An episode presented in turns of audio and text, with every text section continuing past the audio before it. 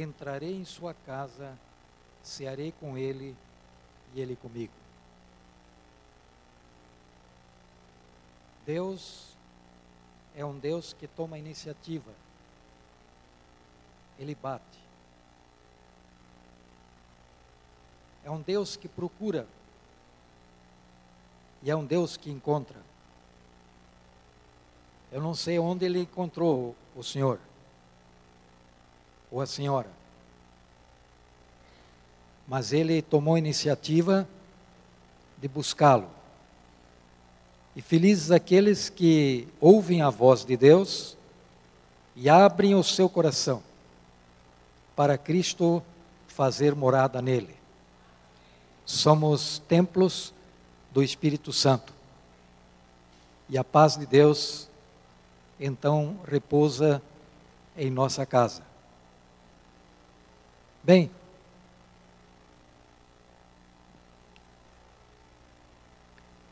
algumas pessoas não gostam de falar sobre os tempos finais, porque dizem a pessoa ser alarmista e que as pessoas aceitam a Deus por temor.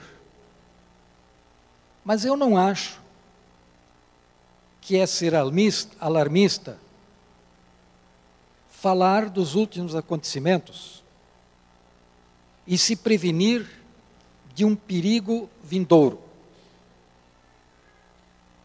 Pelo contrário, é apropriado a gente falar de um perigo iminente e se preparar para ele.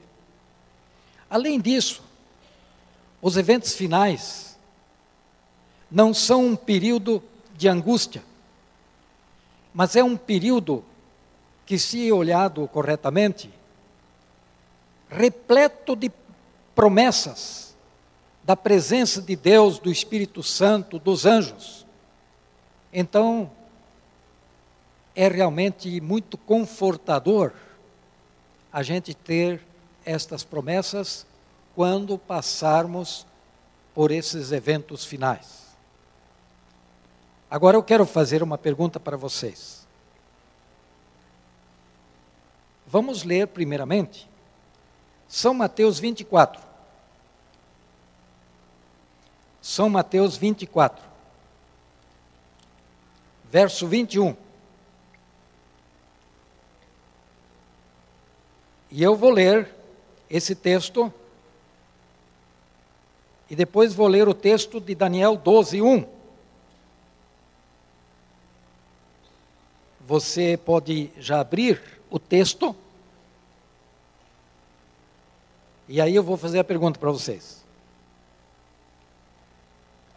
Mateus 24, 21. Porque nesse tempo haverá grande tribulação, como desde o princípio do mundo até agora não tem havido, e nem haverá jamais. Aqui está falando de uma angústia que é a maior. A maior. Agora, nós vamos ler Daniel 12, verso 1. Nesse tempo se levantará Miguel, o grande príncipe, o defensor dos filhos do teu povo, e haverá um tempo de angústia, o qual nunca houve, desde que houve nação até aquele tempo Aqui também está falando de uma angústia a qual nunca houve, a maior. Então, agora a minha pergunta: está falando do mesmo período? Mateus e Daniela estão falando do mesmo período de angústia? É a maior. Pode haver duas maiores? Quantos de vocês acham que é a mesma angústia em Mateus e em Daniel? Vamos ver. Muito bem. Temos uma grande parte, mesma angústia. Quantos acham que é que não são a mesma? Quero ver as mãos. Ninguém? Ah, temos um. E vocês, outros que não levantaram a mão, nem na primeira, nem agora, onde é que vocês estão? Hein? vocês não concordam com nem eles e nem os outros. Então, vamos analisar no contexto. Todos vocês têm carro, não tem? Automóvel? E quando chove, o que, que a gente usa no automóvel para limpar o para-brisa?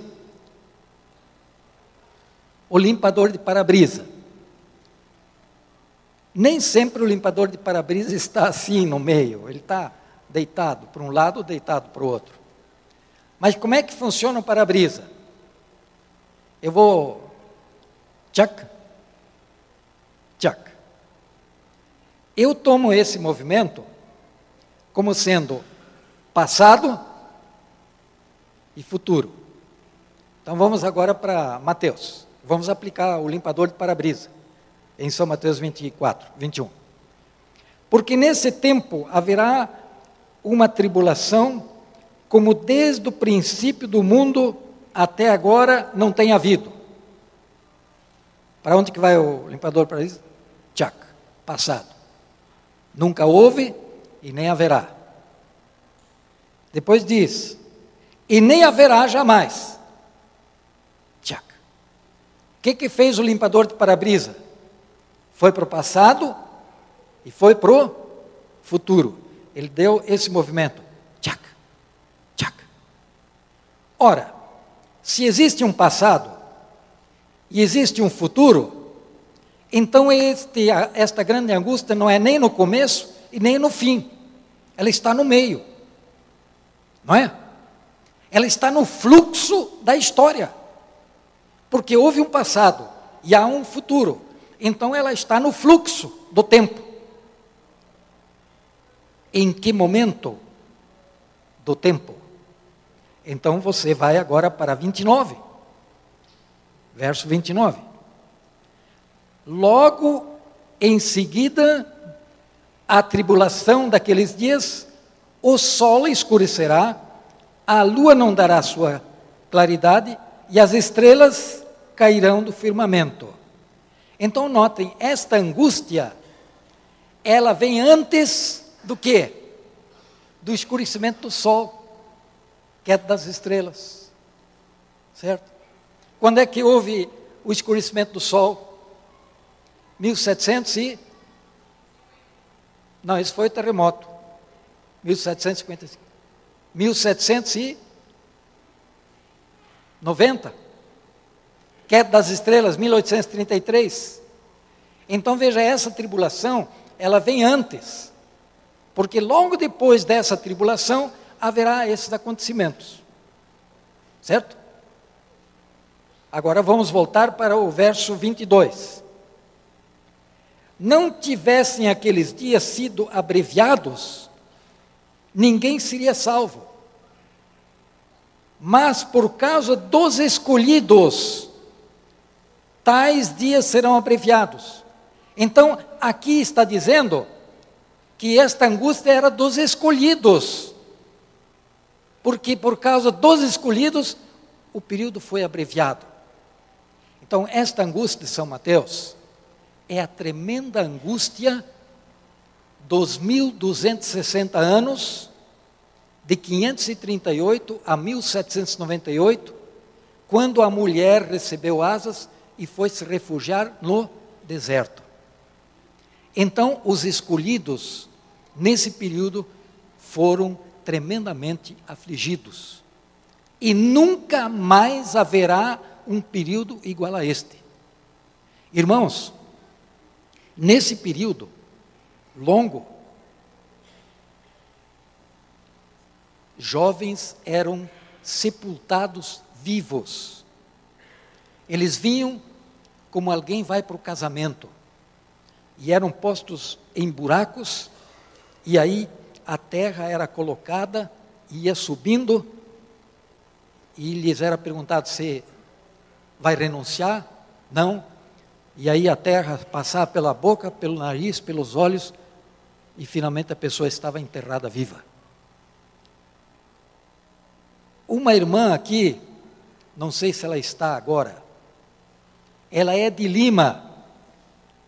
E hoje de manhã eu falei sobre Lima. Foi sobre Lima? Eu falei? Foi, não foi? No, na introdução. Ela está aqui? Ela está aqui? É a irmã? Não é verdade que perto do palácio do governo existe um museu da Inquisição? Ela está fazendo assim com a cabeça que é verdade. Então, nesse museu, quando você entra, você vai encontrar um letreiro ali que diz assim: Por que, que as pessoas eram castigadas? E uma das coisas que aparece ali é o sábado. E no tempo que eu fui, eu fui umas três vezes visitar esse museu, havia um tribunal na frente, onde os jesuítas julgavam as causas. E tem um tipo de um biombo com furos, onde o acusador falava, ele era ouvido, mas não era visto, porque o réu ficava sentado. E quando você entra nesse museu, depois desta sala inicial, você entra por um corredor e do lado direito e lado esquerdo, em um nível bem inferior, existem prisões, cárceres, onde as pessoas eram jogadas, talvez sem comer. E aí você chega numa outra sala maior, depois de um corredor, onde tem uma mesa e a pessoa era colocada sobre esta mesa, e esta mesa era fendida no meio, e então ela era aberta, e a pessoa então sentia o seu corpo rasgado. E tem num lado da mesa uma proteção para a cabeça. E quando aquela proteção era retirada, a pessoa caía com a cabeça para trás. E o carrasco então servia água fervente goela abaixo. Água fervente. E também tinha uns troncos com uma abertura, dois troncos, recortado, de tal maneira que a tua canela cabia ali. E então o tronco superior é abaixado, que também era tinha uma abertura. E aí trancava. Você não podia puxar o pé ali, tirar. E aí então o carrasco vinha com ferro incandescente, fazendo carícias na planta do pé da pessoa deitada. Que tal? Esse era o tempo de aflição. Povo escolhido. O texto diz era dos escolhidos e foi abreviado abreviado pela descoberta das Américas. Quando muitos cristãos saindo da Inglaterra foram para a Holanda e depois vieram para a América do Norte. Foi abreviado pela reforma de 1517. Foi abreviado pelos, pelos editos, pelas leis de proteção, em favor dos escolhidos. Este é o período de São Mateus. Agora vamos para, para Daniel. Vamos aplicar em Daniel o limpador de para-brisa. Vamos ver como funciona lá. Daniel capítulo 12, verso 1.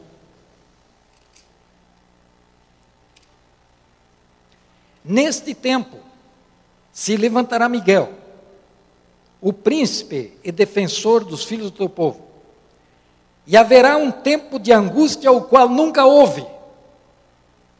Aqui está o limpador de para-brisa. Tchac. Passado. Nunca houve. E agora? Mas naquele tempo será salvo o teu povo. Você percebe? Aqui o limpador de para-brisa só vai o quê? Para o passado. Não vai para o futuro. Por que não? porque a história acabou. A história do mundo terminou. Então, esse período de angústia de Daniel é no fim dos tempos. Nunca houve igual a esse. Mas ele para ali. Por quê? Porque terminou o tempo. E esse tempo de angústia não é do Filho de Deus, é do ímpio. É o período das angústias das sete pragas. E as sete pragas não são uma angústia para os filhos de Deus, porque eles já sofreram. As sete pragas é uma angústia dos ímpios, o qual nunca houve. E nós vamos ver um pouco mais detalhes. Então, agora se eu perguntar, quantos de vocês acham que esses períodos são o mesmo? Todo mundo vai saber. Então, Mateus é o tempo maior para os justos, e Daniel, a maior angústia dos ímpios. Por isso que tem dois maiores, mas não são para as mesmas pessoas. Tá certo? Mas vamos entrar um pouquinho mais detalhado nesse ponto. Então, ontem à noite, nós falamos que Deus tem avisos especiais. É, deveríamos estudar primeiro como Deus mandou avisos gerais para a destruição de Jerusalém e aviso especial, mas nós não fizemos. Mas lá houve também avisos gerais e aviso especial. Para nós aqui, ele manda avisos gerais, que são para todas as pessoas, porque ele quer salvar. Mas ele manda avisos especiais para a sua igreja, para orientá-la. O que deve fazer e como. E quais são os avisos especiais? Então nós vimos. Quando o protestantismo estender a mão através da bispo para dar uma mão ao poder romano, e a outra ao poder espiritualista. Apocalipse fala da tríplice aliança. Então podemos saber que é chegado o tempo das operações maravilhosas de Satanás. Então, se nós estamos vivendo nesse tempo da tríplice aliança, os milagres e as maravilhas de hoje é a marca da falsidade não é a igreja verdadeira que Jesus disse que iria fazer milagres no tempo do fim. Os milagres e as curas e expulsão de demônios é obra do, da, dos falsos cristos que aparecerão antes de Cristo voltar. Então a marca da falsidade é fazer estas coisas. E Jesus disse com o objetivo de enganar. E seriam tão bem feitas que até, se possível, enganariam os escolhidos. Então, a Tríplice Aliança, o movimento de união das igrejas, é um aviso especial de que o tempo das operações maravilhosas de Satanás chegou. E o que vocês estão vendo é apenas o começo, porque isso vai aumentar cada vez mais até a volta de Cristo. Haverá uma manifestação de poder de Satanás, mas haverá uma manifestação do poder de Deus. E chegará um momento que o poder de Deus será maior do que o poder do diabo. Depois você pode me perguntar quando, se você quiser. E pode me perguntar também por que a igreja verdadeira não comete, não faz milagre hoje, porque é isso que a gente esperaria. Nós temos muitos milagres. Então, esse é um sinal, um aviso especial de Deus. Segundo, o movimento carismático, que é uma contrafação do verdadeiro, da verdadeira chuva serôdia. E é interessante que eles se dizem o movimento da chuva serôdia. Eles se identificam como a chuva serôdia do tempo do fim. E esta chuva serôdia falsa, esta imitação, ela produzirá um reavivamento. Embora falso, vai reavivar, e você vê isso. E outro aviso especial é o avanço do espiritualismo, E a base do espiritualismo é a imortalidade da alma.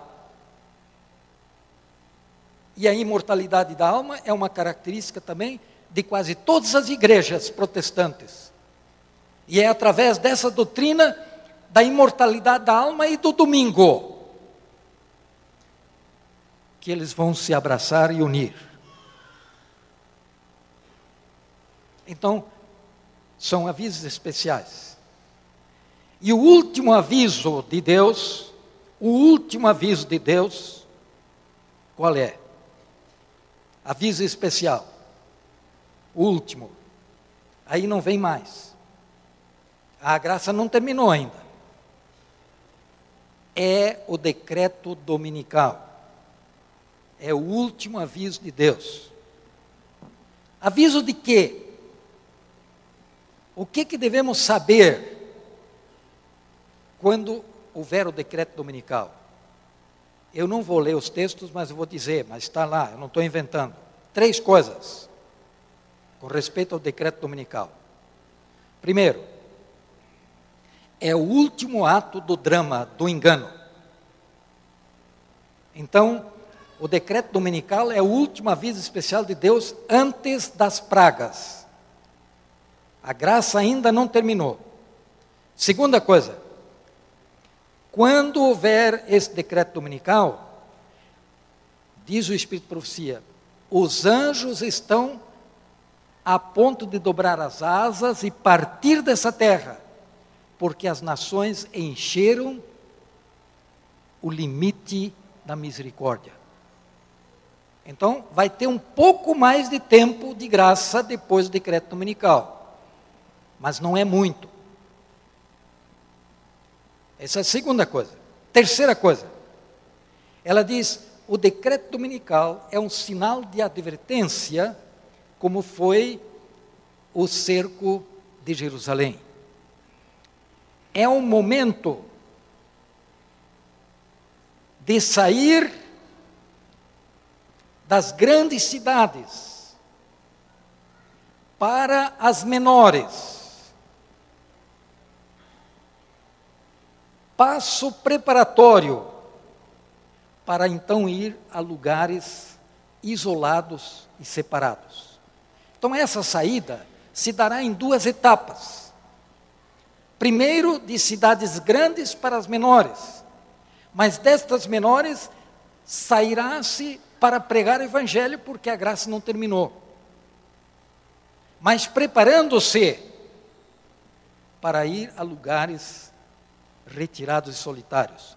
Porque foi lá que, na grande perseguição, Deus levou a mulher lhe dando asas e ela fugiu para o deserto. Apocalipse 12. E por que, que ele quer que as, os seus filhos saiam? Porque as sete pragas vão atingir as grandes cidades e todas as, as regiões, e Deus não quer que os seus filhos passem por essa tremenda angústia das sete últimas pragas. Certo? Aí então você pode perguntar, mas tem que levar alguma coisa? Né? A igreja mormon, ela tem uma, uma quantidade de alimentos que eles estocam para o período da angústia. E de cinco em cinco anos eles têm que renovar esse estoque porque perde a validade. Então a pergunta é: devemos nós fazer preparativos? Eu vou ler depois o trecho. Ela diz não. Porque se você fizer preparativos, os inimigos vão e vão tirar. Você vai fazer os preparativos para eles. Você não precisa se preparar, nem para saber para onde vai. Deus vai armar uma mesa no deserto para te alimentar. O profeta Isaías diz: O teu pão e a tua água serão certas. E se Deus por 40 anos cuidou dos seus filhos no deserto, por que, que Ele não vai cuidar de você nesse período? Só para eu te dizer uma passagem, porque eu vou dizer muito mais. No momento mais crucial, desta, deste período de angústia, os filhos de Deus estarão ali sendo ameaçados. E entre eles e as hostes do mal estão os inimigos. E diz que os anjos maus estão para empurrar os ímpios por cima dos filhos de Deus para exterminá-los. Então, sabe o que, que acontece? os anjos de Deus se interpõem entre os filhos de Deus e os filhos das trevas. Eles se interpõem como uma barreira de proteção, deixando os filhos de Deus atrás, os anjos. E aí os anjos vão empurrando os ímpios por cima dos anjos maus que saem na disparada é, é só um dos trechos que eu estou dizendo para você. Então, falar sobre os últimos acontecimentos não é falar de, de medo. Os últimos acontecimentos são cheios da promessa, da presença de Deus, dos anjos, do Espírito Santo. Vou mostrar isso para vocês.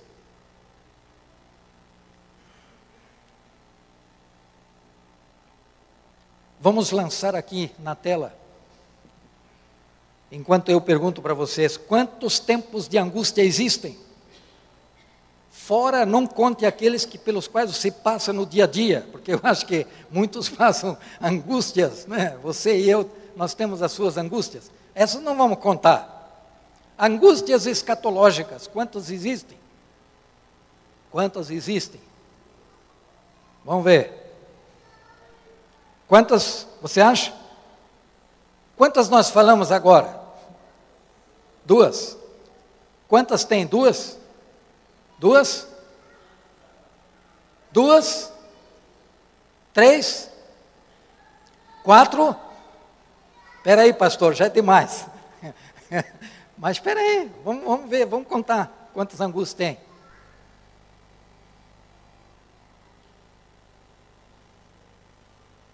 Essa aqui é o que? Angústia de Mateus. Então temos uma grande angústia que foi dos justos. O que, que é essa aqui? Pequeno tempo de angústia, que vai do decreto dominical até o fim da graça, antes de começar as sete pragas.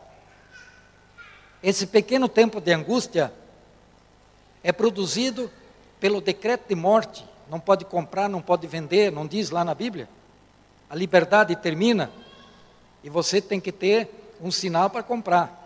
Então isso produz uma angústia. E a outra angústia, é pro, outro fator é que você sai das grandes cidades e vai para as menores, e das menores vai para lugares retirados. Você já pensou a angústia que isso causa? Se você disser eu vou embora, alguém da tua casa vai dizer você é um louco. Você é doido. Para onde que você vai? E você vai convidar seus familiares e amigos para sair, vão dizer, doido só você.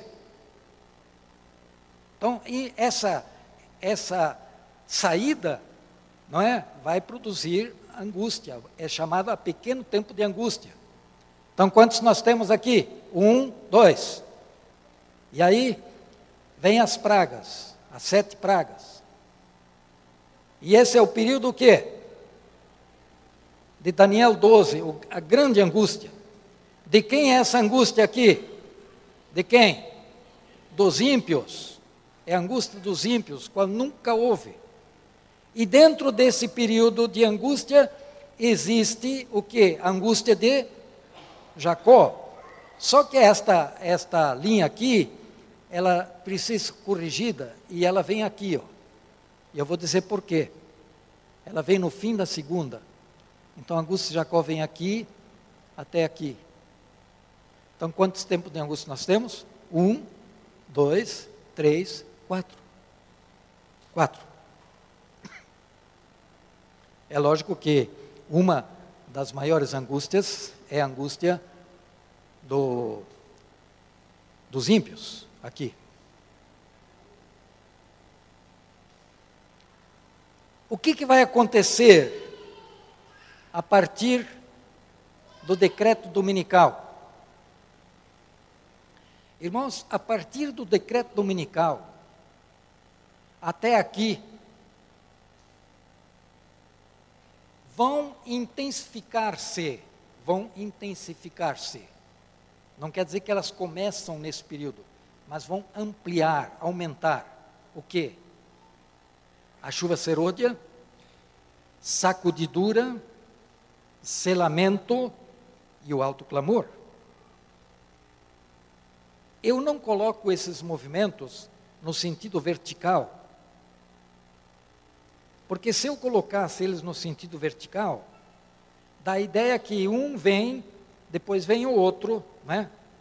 Eu coloco esses movimentos no sentido horizontal. E se eu coloco um no sentido horizontal, o outro também, e o outro também, parece que eles correm o quê? Simultâneos, ao mesmo tempo. Todos eles vão terminar no mesmo tempo. Todos eles vão terminar aqui.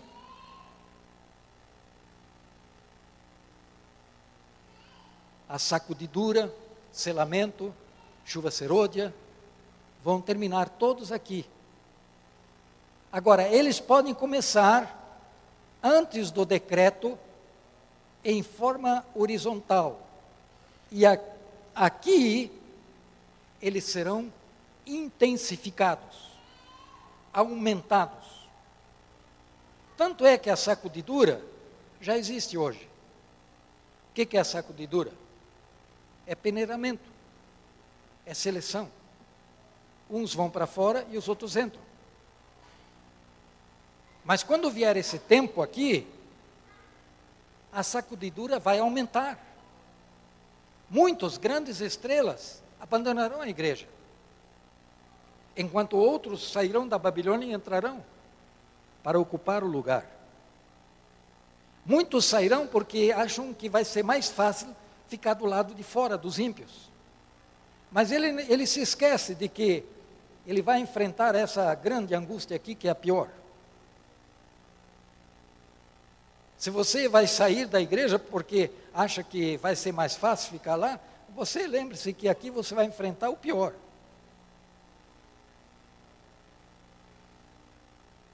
Então a sacudidura já está em andamento hoje, já começou. Mas nesse tempo do decreto dominical, ela vai aumentar, intensificar. O Espírito Santo já está trabalhando hoje. Mas nesse tempo, haverá chuva serôdia em maior intensidade. Certo? Então, vamos pensar um pouco eu não posso é, pegar cada coisa isolado. Então, o pequeno tempo de angústia, o que causa essa angústia? Dois fatores: a perseguição e a saída das grandes cidades. O que vai acontecer nesse período? Sacudidura. É o processo de perenamento, seleção. Sai e entra. Né? É, esse é o processo de sacudidura. Nós não podemos ficar falando muito porque não temos tempo. É um processo de seleção e apostasia. Devido às leis dominicais, a sacudidura em processo agora intensificar-se-á e muitos se apostarão da verdade. Em vindo à prova, estão prontos a escolher o lado fácil, popular, é o que eles pensam. Estes homens de talentos, grandes estrelas da nossa igreja, vão cair fora tornam-se os piores inimigos de seus antigos irmãos. Estes apóstatas serão os mais ativos agentes de Satanás. Aí poderíamos falar sobre as causas da queda de muitos: perseguição, descuido indiferença religiosa, conhecimento superficial da Bíblia, não a falta de aceitação da mensagem à Laodiceia e assim por diante.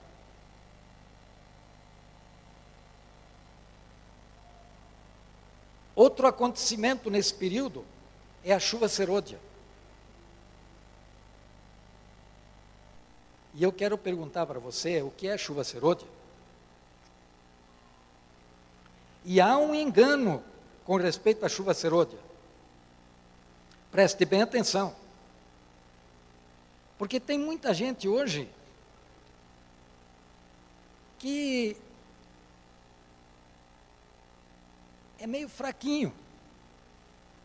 Você sabe o que eu estou falando, né? Meio fraquinho.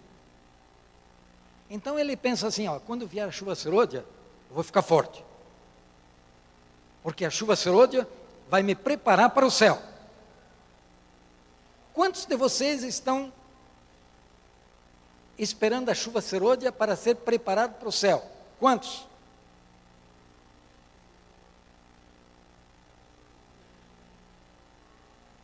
Olha, aqui há um engano, e eu vou apresentar esse engano.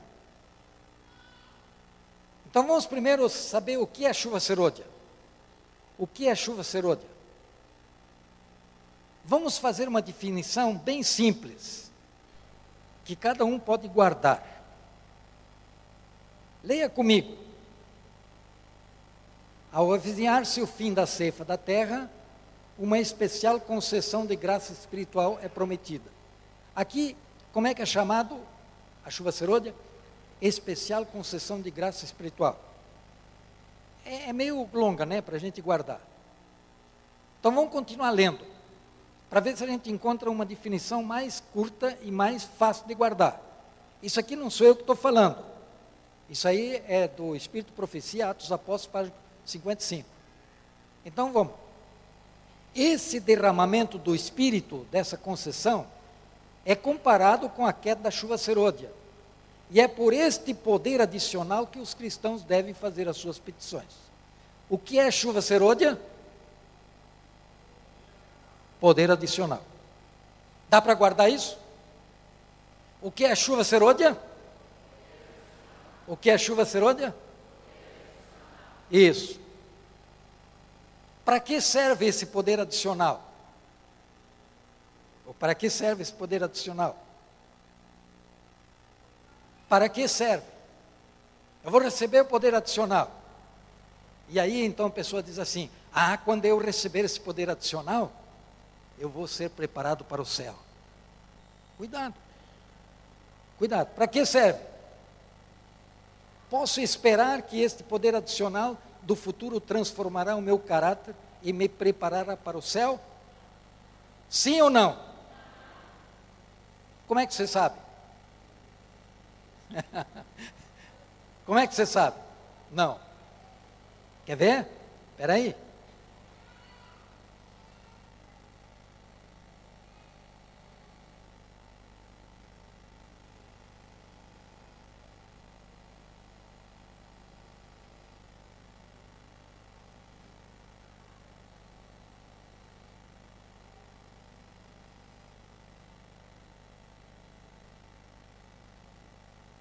Leia comigo.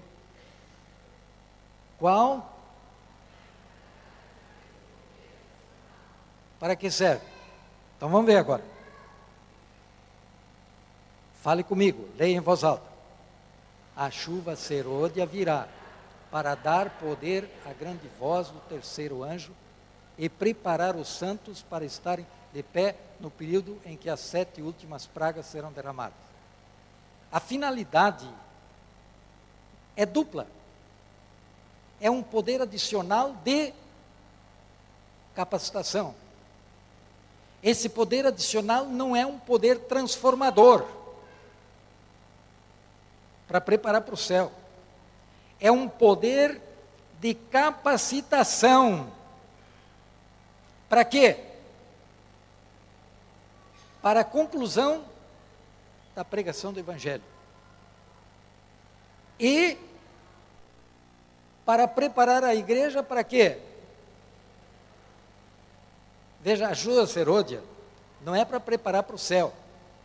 A chuva serôdia é para preparar para passar incólume pelas sete últimas pragas. E tem que ver com a conclusão da obra. Então, o que é chuva serôdia? Poder adicional. Para que serve? É um poder de capacitação para concluir a obra e para capacitar a pessoa para passar por onde? Para as sete últimas pragas. Quem está apto para receber esse poder? Quem? Quem está apto? Hein? Quem está apto para receber esse poder adicional? Vamos ver. Quem está apto? Para que serve esse poder adicional? Ué. Quem está apto?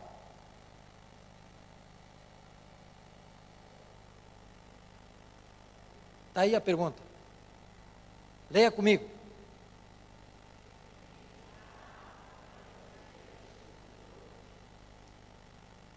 Qual é o preparo? Qual é o preparo para receber este poder adicional? Que me prepara para as sete últimas pragas, para passar por elas e para concluir a obra. Quem está apto? Quem? Então preste bem atenção. Leia comigo. A menos, porém, que os membros da igreja de Deus hoje estejam em viva associação com o Espírito Santo. Não estarão prontos. Hoje. A menos que mantenham as suas lâmpadas espevitadas e ardendo, deixarão de receber. Você quer o poder adicional? Então, você tem que estar em comunhão hoje com o Espírito Santo. Comunhão. E esta comunhão, o que, que é? É a chuva temporã. E esta comunhão hoje, que é a chuva temporã, transforma o teu caráter para você ir para o céu. É a chuva temporã que transforma você para ir para o céu. E é a chuva temporã que te prepara para receber o poder adicional.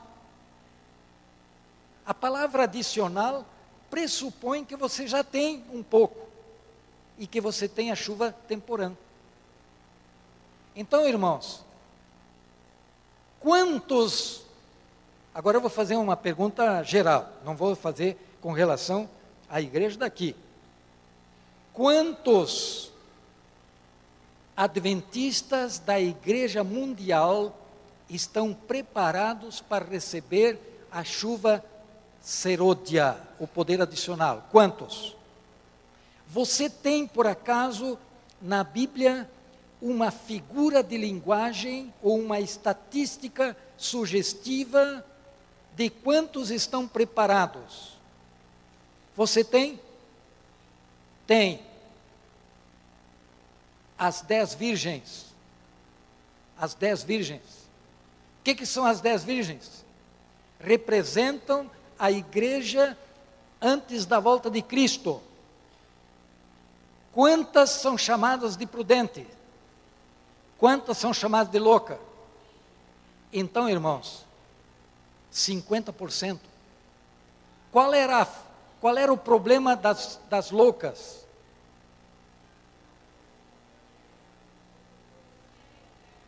elas não tinham o azeite, que representa o quê? O Espírito Santo. As prudentes até parecem ruins, egoístas, porque quando elas foram abordadas pelas imprudentes para dar o óleo, elas disseram: não, vai você e compre. Na vida espiritual, ninguém vai prestar serviço ao outro no sentido de salvação, salvação individual. Se você não tem hoje comunhão com Deus, então você não tem o Espírito Santo. Você está querendo viver a vida cristã sozinho. O mais importante da vida cristã, anote bem, é reconhecer que eu, com as minhas próprias forças, não posso viver a vida cristã. E o crescimento da vida cristã é eu depender mais e mais de Deus. Eu pergunto para você, qual é o teu dia a dia? Você começa o teu dia como? Você tem comunhão com Deus? Jesus não disse, está em mim. Está em mim. Isso é fácil? Não é. Não é fácil. E esse é o único esforço que devemos fazer. É a luta da fé. E quem não está em comunhão com Deus, ele sai. Vai ficar o dia todo sozinho. Porque a, Jesus foi claro dizer: se tu estiveres em mim, eu estarei contigo. E esta comunhão diária é a chuva temporã. E esta chuva temporã é uma chuva, uma bênção transformadora, que prepara a gente para o céu e que prepara a gente para receber a, o poder adicional que é a chuva serôdia. Aí você pode ver por que, que talvez a igreja não recebeu a chuva serôdia ainda. Porque nós não estamos hoje numa devida comunhão com Deus. Nós nos satisfazemos assim com uma vida meio espiritual. Não damos chance para o Espírito Santo mudar a nossa vida como deve. Não?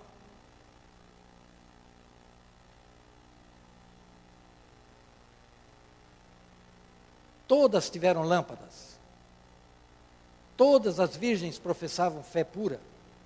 Todas aguardavam a volta de Cristo. Todas pretendiam fazer a obra de Deus. Cinco, porém, estavam desprevenidas. Faltava-lhes o azeite, símbolo do Espírito Santo.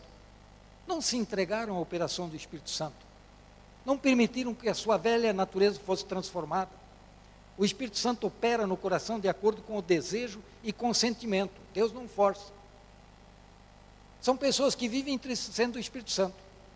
São pessoas que sempre estão apagando o Espírito.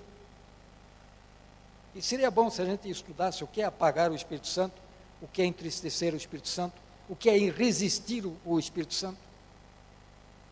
Tem gente que nem pensa sobre isso.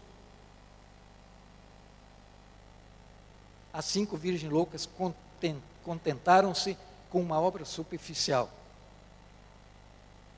Não me levem a mal. Tem muito adventista 7-Eleven que são adventistas do sétimo dia depois das 11 horas da manhã. Nem para a escola sabatina não vem. São 7-Eleven. Só vem para o sermão. E é só. Depois não, não tem mais. E querem ser cristãos vitoriosos só sendo adventistas 7-Eleven. Depois disso, a televisão ocupa maior tempo deles do que a Bíblia.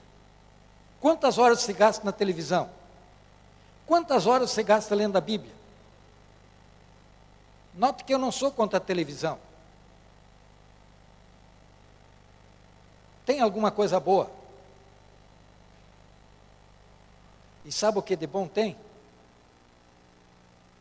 Eu estou falando para os jovens, certa vez, eu disse assim, ó, jovem. Agora para vocês, imaginam um, um cesto de lixo. O cesto está cheio de lixo. Agora eu frito um ovo e coloco em cima do lixo. Vem comer o ovo. Vem. Ninguém do jovem veio comer o ovo em cima do lixo. Eu digo, mas você come lixo, você come ovo na televisão, você alega que tem uma boa coisa lá e está comendo em cima do lixo. Então, tem coisa boa, não, ninguém discute. Outra vez eu disse para o jovem: traga uma televisão. Para outro jovem eu disse: traga um livro. E para outro eu disse: traga uma revista. Aí eu cheguei para o jovem que estava na televisão, disse: O que, que você tem na tua mão? Ele disse: Uma televisão. Eu disse: Você está enganado. Você tem uma fração do teu destino na tua mão. O que, que você tem na tua mão aí, jovem? Ele disse: Eu tenho uma revista. E você está enganado. Você tem uma fração do teu destino na tua mão. O que, que você tem na tua mão? Um livro. Digo, não é só um livro. Você tem na tua mão uma fração do teu destino. Porque depende do que você lê, depende do que você lê na revista, depende do que você vê na televisão, esse vai ser o teu destino. Você tem uma fração do teu destino nestas coisas. E quando você lê a Bíblia, você tem uma fração do destino que a Bíblia promete. Quantas horas você gasta na televisão? Seja correto e honesto. Quanto tempo você gasta lendo a Bíblia? Como é que você se sente vendo televisão? Infelizmente, irmãos, eu sei de homens e mulheres adventistas que tem que chegar na hora certa do início daquela daquele programa, naquela hora. Eu estava no ônibus e o trânsito era muito muito pesado. Aí uma irmã, ela não sabia que eu sabia que ela era adventista. Puxa vida, agora não vou conseguir estar na hora certa, vai começar aquele programa lá, aquele tela quente, ou aquela tela fria, tela preta, eu não sei o que, que era. aquele programa, aquele, aquela, aquele romance, o que, que é? Sei lá o que é. Eu só sei que ensina roubar, mentir, adulterar, separar, tudo, enganar, tudo isso se ensina lá. Tem gente que tem que assistir aquilo. Agora, quando chega para a hora de estudar a lição da escola sabatina, ou ler a Bíblia, sabe qual é? Ah, tá assim. Fica com sono. Agora, para ver aquele programa na televisão, fica duas horas. Se um mosquito vem, ele entra na boca, ele nem percebe. É. Virgens imprudentes. Estão esperando o poder adicional para serem transformados para o céu. Enganado. A transformação é pela chuva temporã da comunhão diária. E este é o preparo para receber o poder adicional.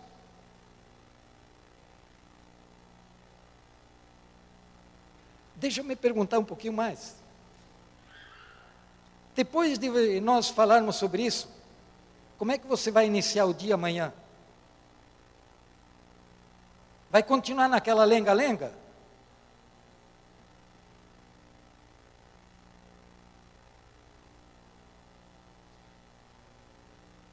Jesus tem um outro trecho que diz assim: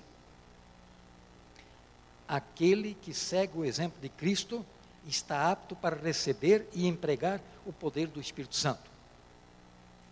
Que exemplo de Cristo?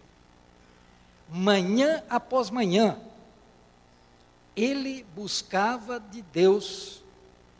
Jesus, ele antes de usar as suas mãos para o trabalho, ele usava as suas mãos para orar a Deus. Antes de usar os seus pés para andar e viajar, ele usava os seus joelhos para falar com Deus. E cada dia ele recebia um batismo do Espírito Santo. E esse mesmo Jesus disse: saia pelos caminhos revelados, ide pregar o Evangelho.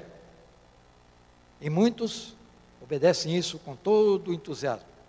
Mas esse mesmo Jesus que disse: saia, ele disse: entra primeiro no teu aposento. Ide. Mas ele diz: vinde, vinde à parte. O que, que vem primeiro? Entrar, ir ou sair? O que, que vem primeiro?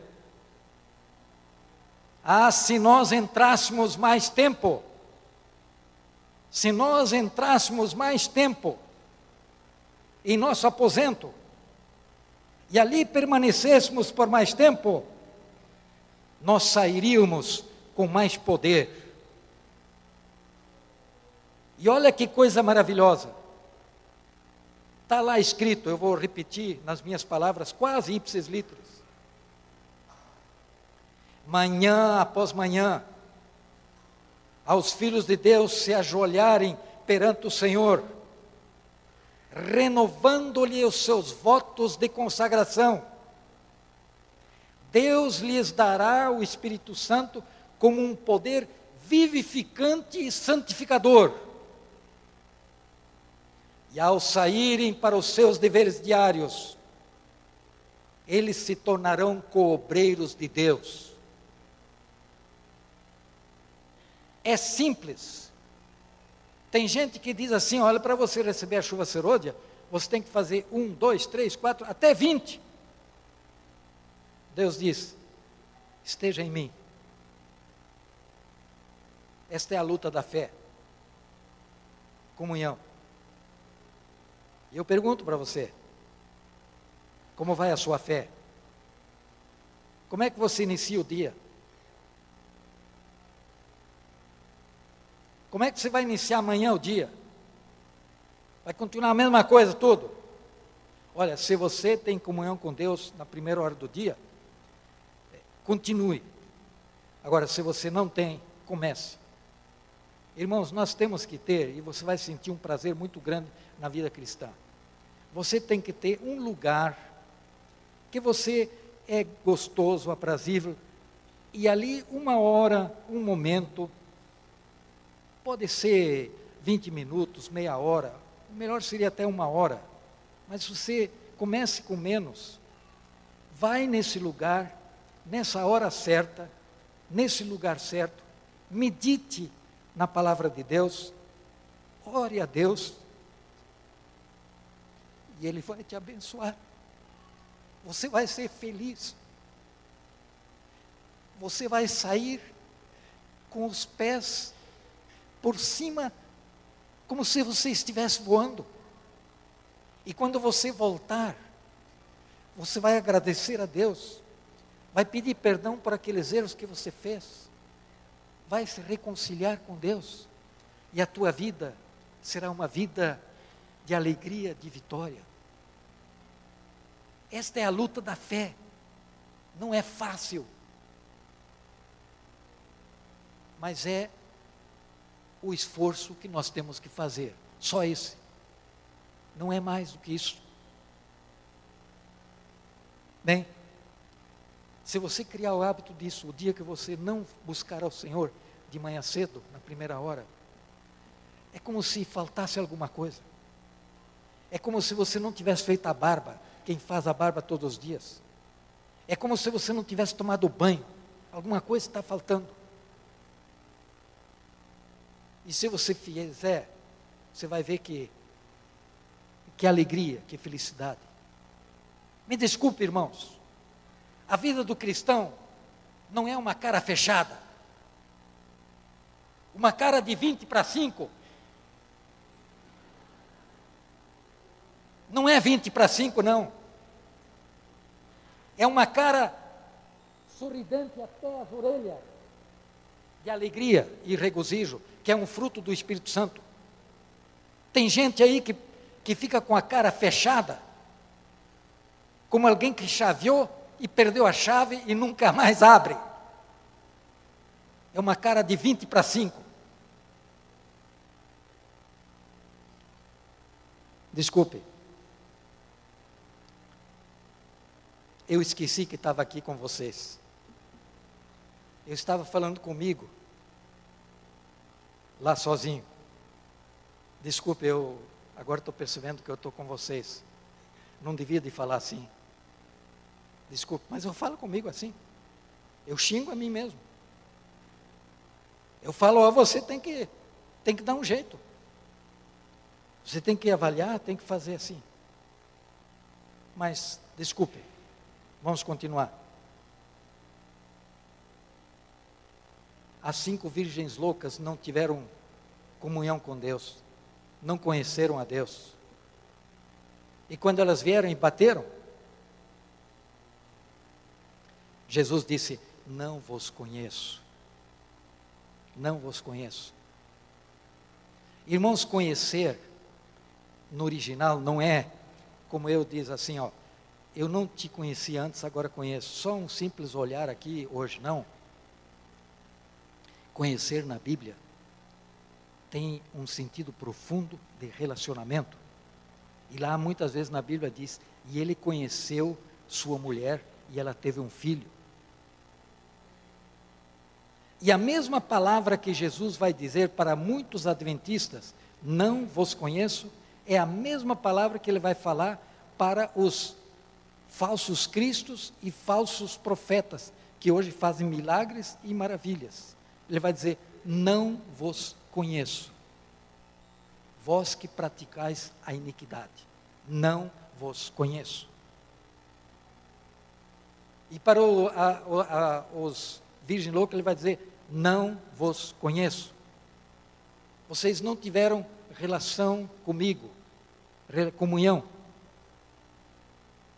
Vocês usaram o meu nome,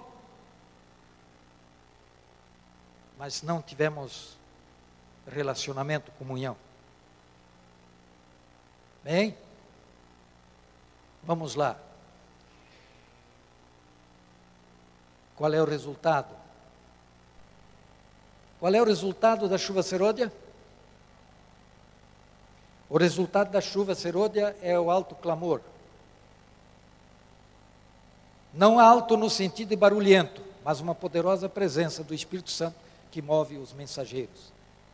Em um tempo breve, com a chuva serôdia, o evangelho será terminado e concluído. Crianças vão participar. Muitas crianças, humildes, os obreiros serão desqualificados pela unção do Espírito Santo do que pelo preparo das instituições de ensino. Mas eu não estou dizendo que as pessoas instruídas não vão ser usadas, vão ser usadas, como Paulo, se forem humildes. Muitos correrão de uma parte para outra, constrangidos pelo Espírito de Deus. É como se tivesse fogo nos ossos. Não vão querer perder tempo.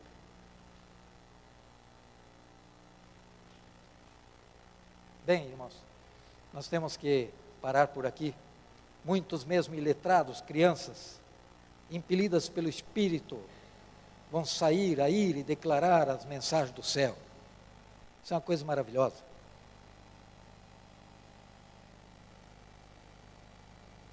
Por milhares de vozes em toda a extensão da terra será dada a advertência. Operarão prodígios e os doentes serão curados maravilhas seguirão aos crentes.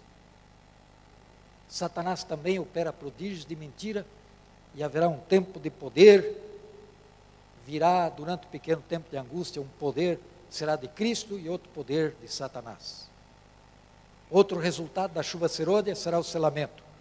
Então, do decreto dominical até a primeira praga, nós temos esses movimentos todos, no sentido horizontal a sacudidura, a chuva serôdia, que resulta no alto clamor, e também o selamento.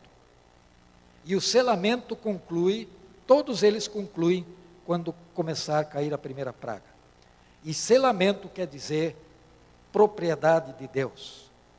Aquele que é selado, ele agora é de Deus. A palavra no original quer dizer confirmar ou imprimir é propriedade, é segurança. Quando o Espírito Santo nos cela, estamos seguros em Cristo, ninguém nada pode tocar-nos.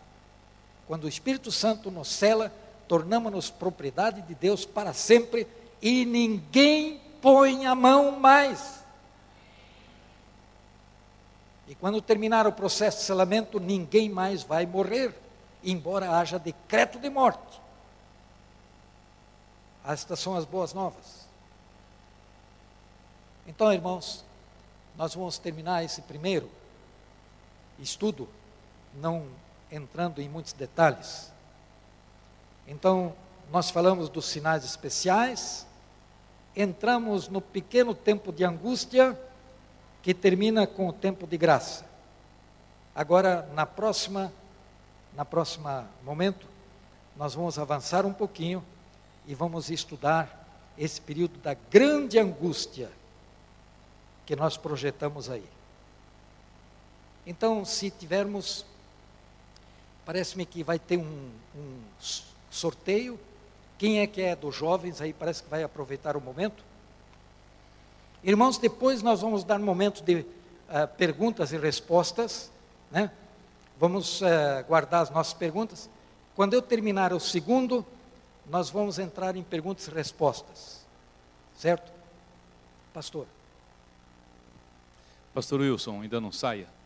Nós aqui nesse intervalo vamos aproveitar também para agradecer o Senhor pela sua bondade em ter vindo aqui arrumado esse final de semana com a gente. Eu sei que o seu calendário é bem cheio.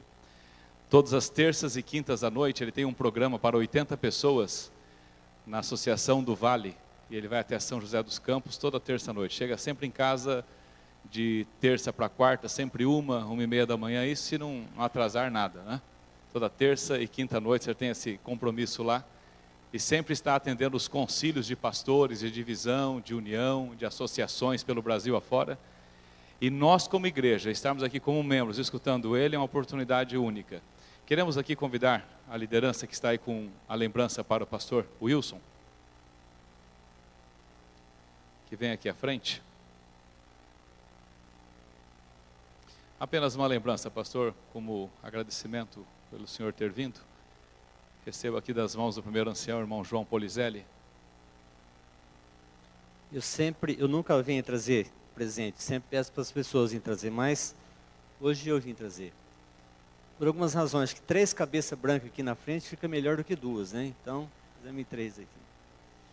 E eu sou um grande admirador do tema estudo muito, eu estou acompanhando todo o raciocínio do senhor. Li aquele livro sobre o futuro do pastor Tim, do Amin Rodor. É, li, reli, já tirei sermões, algumas coisas que o senhor está perguntando aqui que o pessoal tem respondido, que a gente tem estudado juntamente com a igreja. Que o senhor faça bom uso, uma recordação aqui da, da igreja do Jardim Bom Clima. Eu, quando estava ajudando a preparar o pacote ali, eu já fiquei com inveja do senhor. Quer dizer, quando o senhor não, do presente, né? Deus abençoe em nome de toda a igreja, do pastor, Deus abençoe ricamente o senhor, tá bom? Pois é. Até nisso, essa igreja é atípica. Você nem terminou ainda de trabalhar, já ganha o pagamento. Quer dizer, não é um pagamento, né? Mas, irmãos, eu não mereço isso aí, não tem. É, eu estou apenas cumprindo o meu dever, né? Mas eu agradeço essa gentileza. Eu não sei qual é o costume de vocês. Vocês vão exigir que eu abra isso? Então, para ganhar tempo, vamos fazer o sorteio. Enquanto isso, eu vou abrindo, depois eu mostro para eles. Mas muito obrigado, viu? Não havia necessidade para isso. Uma vez eu fiquei com medo de entrar na sua sala. Deixa eu contar para vocês aqui em segundos. Eu estava numa aula do, do, do professor Schwantz, que já é falecido, as aulas dele não eram fáceis, porque ele era história da igreja, era datas e nomes e tanta coisa. E eu falei assim, eu tenho que tirar uma boa nota nessa primeira prova para ficar mais tranquilo para a segunda. E era difícil as provas do professor Schwantz. E na primeira prova, quando ele entrega as provas, ele entregou a prova de todos e a minha ele não tinha entregue. E eu falei assim, eu quero aqui mostrar uma prova que é um exemplo de prova. De... E entregou a minha prova que eu tirei 100. O único 100 da sala. Fiquei muito feliz. Passou o tempo, aí tirei, foi a segunda prova, eu tirei 50 na prova com ele. Ele assim, eu acho que você vai ter que conversar com o diretor para se explicar por que, que você está tirando essas notas. Eu falei, vou ter que encarar o professor Wilson, não vai ser fácil. Não, mas tive que ir na sala do Schwantz explicar que na primeira eu estudei, na segunda não tive tempo para estudar. Trabalhava, mas foi bons professores. Acho que a minha época de salte, do seminário adventista, tivemos assim um, professores muito capazes que souberam transmitir muito bem e didaticamente as matérias. É... Que eu sabia que ele era um bom aluno, isso eu sabia. Eu não sabia dos 50. Mas ele deve ter se recuperado, porque ele tinha um, um, como é que, um poder de recuperação muito grande. O que valeu, o que valeu foi o, o 100. Agora, o que eu não sabia, o que eu não sabia, é que a esposa dele é muito prendada. Eu só fui descobrir agora, porque eu não conhecia antes. Né? Então a esposa dele realmente é muito prendada.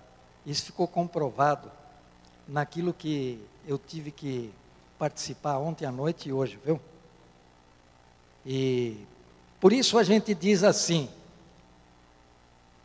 atrás de um grande homem está sempre uma grande mulher. E ele é pescador, viu, irmão João? Ele pescou uma vez só na vida e pegou um peixe de 35 quilos. O senhor aprenda com ele, depois pergunte como é que faz. Eu quero chamar aqui a liderança jovem. O senhor não tem direito à resposta nesse momento. Mateus.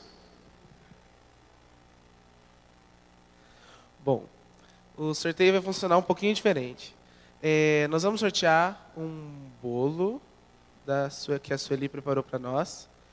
É, o pessoal lá da Central, o costume deles é sortear um bolo para os aniversariantes de cada mês do ano. E o de outubro, como não houve J lá hoje, o sorteio vai ser aqui para todas as igrejas. Você está com os números aí? É, quem fez aniversário no mês de outubro? O Lucas vai passar aí os papeizinhos.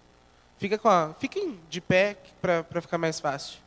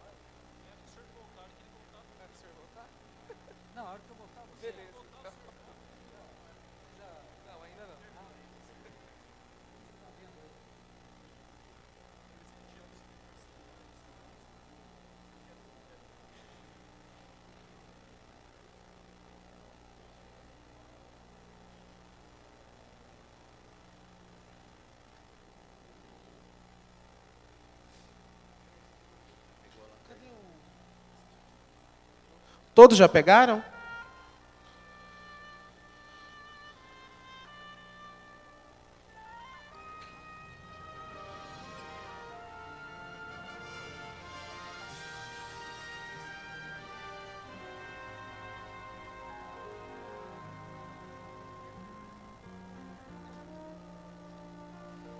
Eu só quero ressaltar uma coisa que a Su sempre me cobra. Quem faz esse, esses bolos pra gente, para sortear todo mês, é a Dona Otilde, a mãe da Su. Ela que se dispôs a fazer esse bolinho aí pra gente. Então, Dona Otilde, muito obrigado novamente.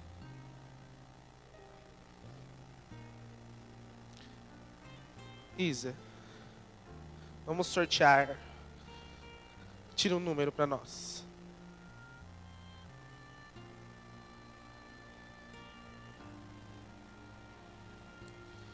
17651. 17651. Quem é? O senhor? Cadê o bolo?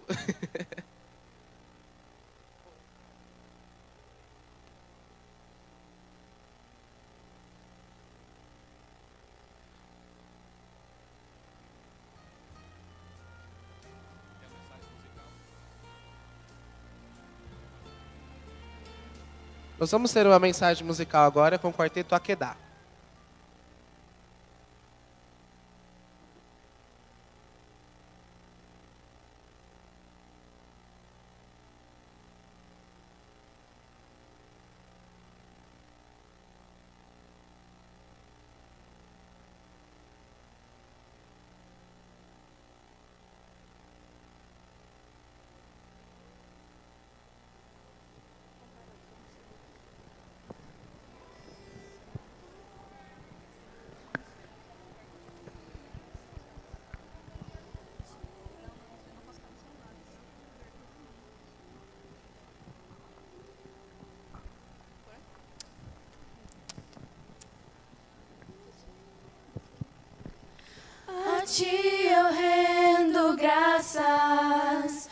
tudo que virá. Por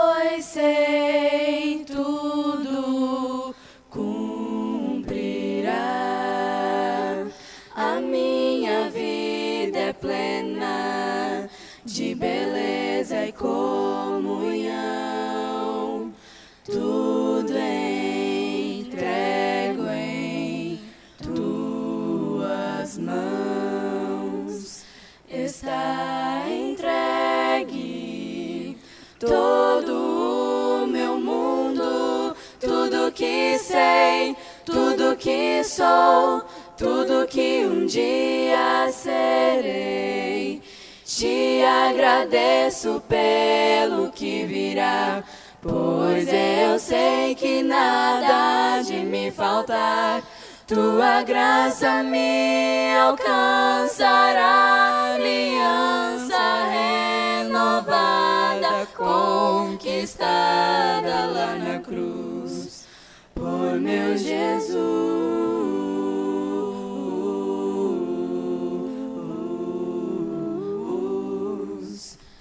A ti eu rendo graças por tudo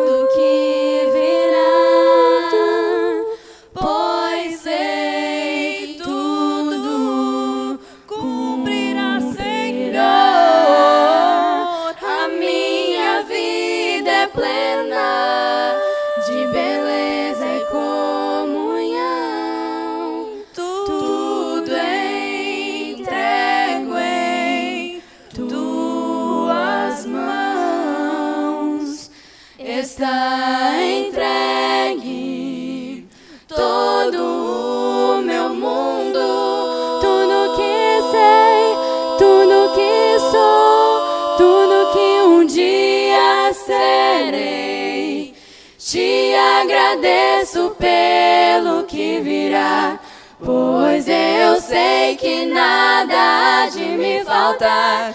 Tua graça me alcançará, aliança renovada, conquistada lá na cruz,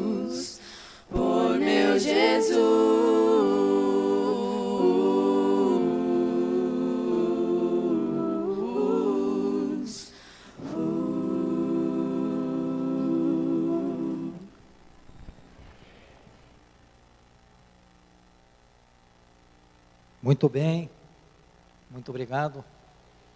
Aí vocês querem saber agora?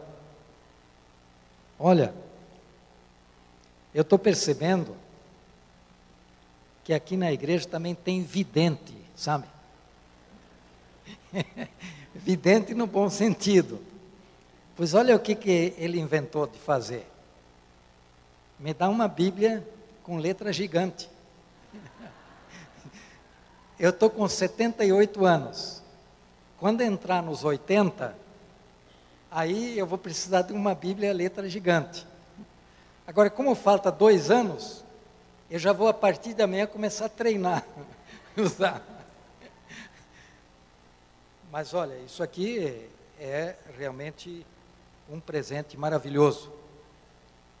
Porque já acontece, às vezes, da gente olhar na outra Bíblia e e você fica assim pertinho ou mais longe para ver se está lendo correto. Isso aqui será muito apreciado. E tem uma dedicatória aqui também. E é realmente inspirador, porque se trata de uma preciosa lembrança do pastor Renato. Muito obrigado.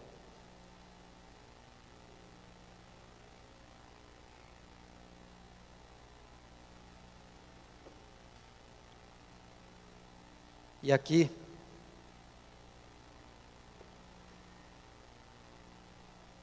para vocês verem também, né?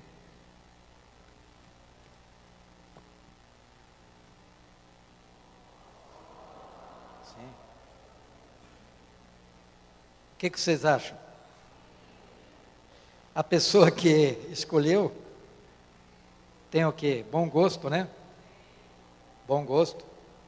É da arte, né? Fina arte. Se eu fosse escolher, eu também escolheria isso aí, viu?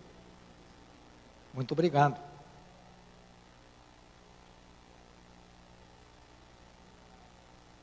Mas amor, agora,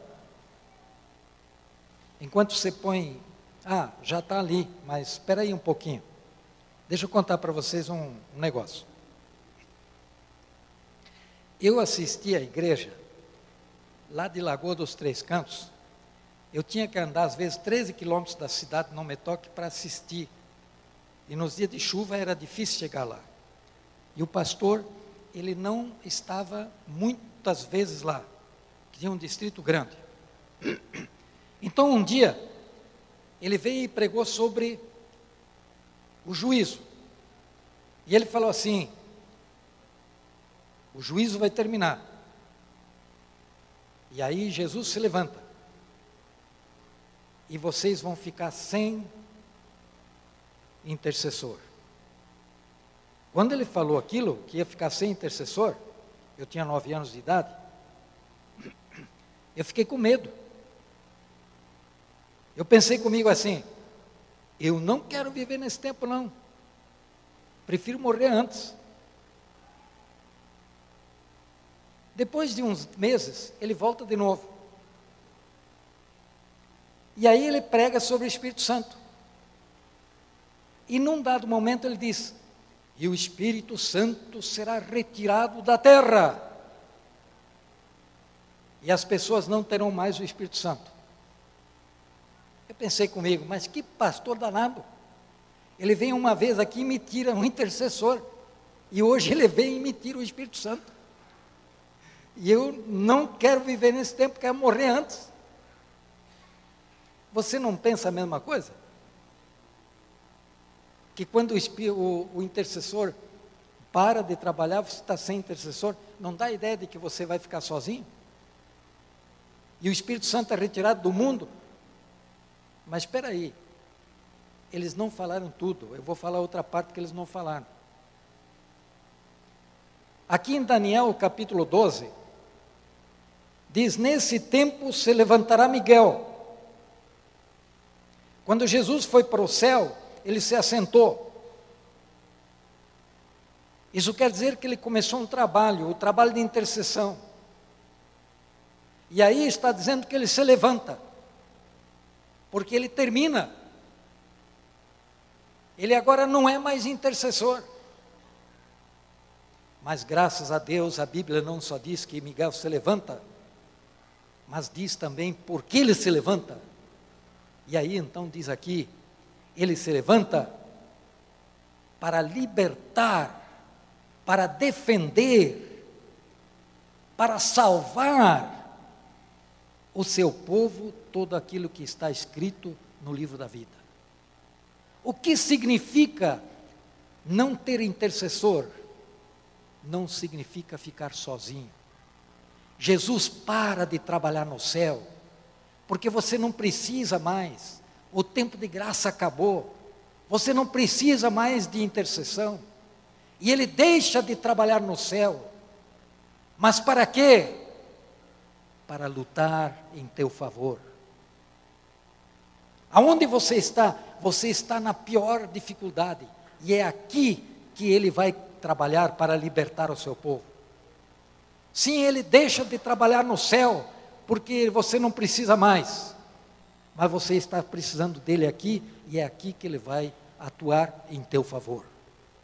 Então, não ter intercessor não significa ficar sozinho. e o Espírito Santo será retirado da terra. O Espírito Santo hoje é o agente de conversão. Ele leva as pessoas para Cristo. Ele trabalha para abrir a mente da pessoa. E chegará um momento em que a graça termina, então ele deixa de ser o quê? O agente da conversão. Então ele para e é retirado do mundo no sentido de que ele não vai mais salvar ninguém, porque a graça acabou.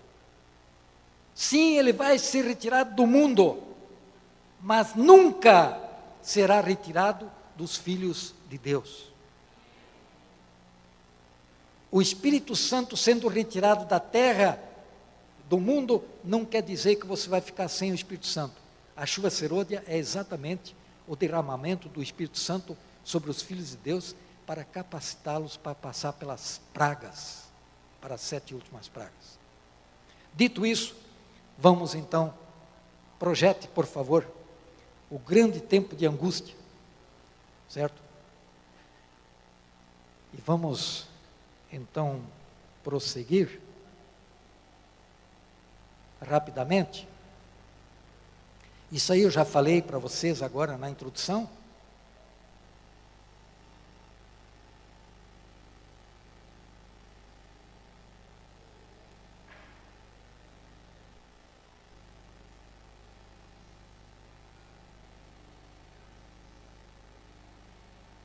Porque vocês são muito inteligentes e captam assim na primeira. Para uma pessoa inteligente, meia palavra basta. Já aprenderam tudo. Só vendo. Onde estava Cristo quando os guardas babilônios jogaram os três hebreus na fornalha ardente? Onde ele estava? Estava junto deles ali. Nós não jogamos três? Agora tem quatro, um parece o filho do homem? Você acha que Jesus vai te deixar sozinho? Ele vai dizer para você: Olha, eu estou esperando você aqui, enquanto você está aí passando pela grande aflição. Cristo estava lá no meio deles, e Ele estará lá conosco na nossa jornada. Ele deixa de trabalhar no céu, porque você não precisa mais para vir aqui e libertar o seu povo. É isso que diz a Bíblia. Ele não diz, eu desejo que você passe pela grande angústia, irei observá-lo aqui do céu, boa sorte. Não, ele diz: Vinde a mim, todos que estáis cansados e oprimidos por causa dos eventos finais, eu vos aliviarei estarei convosco na jornada. Sigamos juntos pela fúria da fornalha final. E a senhora White diz: como nos dias de Sadrach, Mesaque e Abednego, no período final da história da terra, o Senhor operará poderosamente em favor dos que ficarem firmes pelo direito. Ela diz que Cristo estará sua constante presença confortará e sustentará. Em meio do tempo de angústia, angústia como nunca houve desde que houve nação, seus escolhidos ficarão inamovíveis.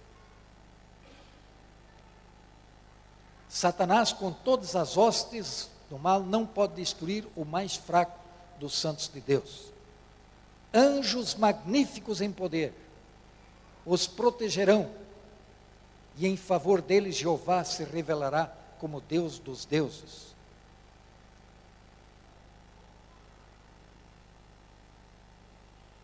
Mas o Senhor não esqueceu os seus, assim como ele esteve com os que andavam no meio do fogo, com Sadraque, Mesaque e Nego, ela diz que Deus estará com os seus filhos o que tornará essa grande angústia a pior. Apocalipse 7, 1, 4 diz que hoje o, os anjos estão retendo os ventos, as paixões humanas, e um dia os anjos vão soltar, aí o mundo não terá mais a proteção dos anjos. E a senhora White comenta esses versos dizendo: desabrigados da graça divina, Satanás mergulhará então os habitantes da terra em uma grande angústia final. Ao cessarem os anjos de Deus de conter os eventos impetuosos das paixões humanas, ficarão às soltas todos os elementos da contenda. O mundo inteiro se envolverá em ruína mais terrível do que sobreveio a antiga Jerusalém. Onde estarão os santos? Nesse tempo, onde estarão os santos? Muitos serão separados para dormir antes da fúria do tempo de angústia que sobrevirá ao mundo. Você sabia disso? Que antes que venham as sete últimas pragas, muitos filhos de Deus irão dormir, e a Bíblia diz: até que passe a ira de Deus. possivelmente mães, grávidas, idosos, crianças vão dormir. Né? Agora o interessante é saber quando que eles vão acordar. Então espera um pouco que nós vamos dizer quando que eles vão acordar. Onde estarão os santos? Muitos dormirão. O Senhor me instruiu, escreveu Helena White, que muitas crianças serão postas a dormir antes do tempo da angústia. Onde estarão os santos? Alguns estarão em prisões.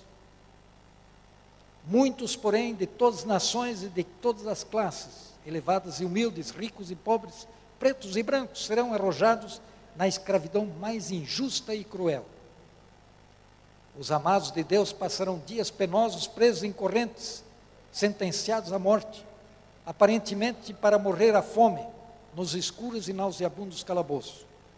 Possivelmente muitos que ainda pregaram o Evangelho até o fim foram presos, pegos ao saírem, estarão presos. E aí diz que nenhuma mão humana estará pronta para prestar-lhes auxílio. Mas esse é um lado a mais. Esquecer-se-á o Senhor do seu povo nesta hora de provação? Aquele que vê todas as suas fraquezas e sabe de toda a provação, está acima de todo o poder terrestre. E anjos virão a eles nas celas solitárias, trazendo luz e paz do céu. A prisão será como um palácio pois os ricos na fé morarão ali, e as paredes sombrias serão iluminadas com a luz celestial, como quando Paulo e Silas, à meia-noite, oraram e cantaram louvores na masmorra de Filipos. Que privilégio, irmãos! Aqueles que forem presos são selados, não vão morrer mais, porque são propriedade de Deus. Os anjos virão a eles e as masmoras e as prisões se transformaram em palácios com a presença dos anjos, assim como aconteceu com Pedro e com Paulo. Que privilégio! Os presos conhecerão os seus anjos de guarda e lhe trarão o conforto. Outro lugar onde se encontrarão os santos, em meio à natureza. O povo de Deus, alguns nas celas das prisões, outros escondidos nos retiros solitários das montanhas, florestas e montanhas. Mas ali Deus vai armar uma mesa. E, se necessário, vai alimentar como alimentou Elias com um corvo. E vai armar uma mesa no deserto, como fez para o povo de Israel. Por que haverá uma grande angústia. Deus não poderia libertar o seu povo? Por que o povo de Deus passará por tal angústia? Nós podemos falar, talvez, o seguinte: o diabo acusou a Deus de que ele criou uma lei que ninguém pode guardar. Então, se no pior tempo da história, um grupo de pessoas, nessas circunstâncias extremas, forem fiéis a Deus na guarda dos mandamentos, o que, que acontece com a acusação de Satanás?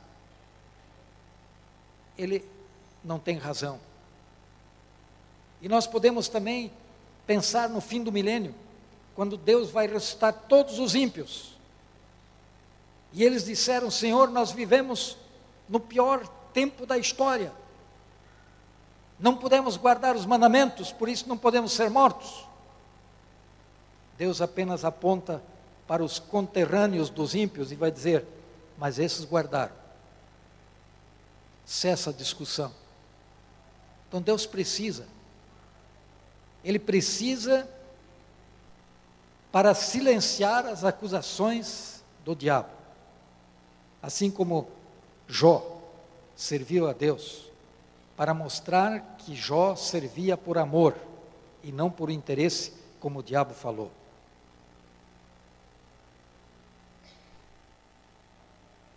Como devemos olhar o período da grande angústia? Muita gente olha para a grande angústia e teme, fica com medo. Como é que vamos olhar? Nós temos que olhar não no vácuo, como alguns o fazem e ficam com medo.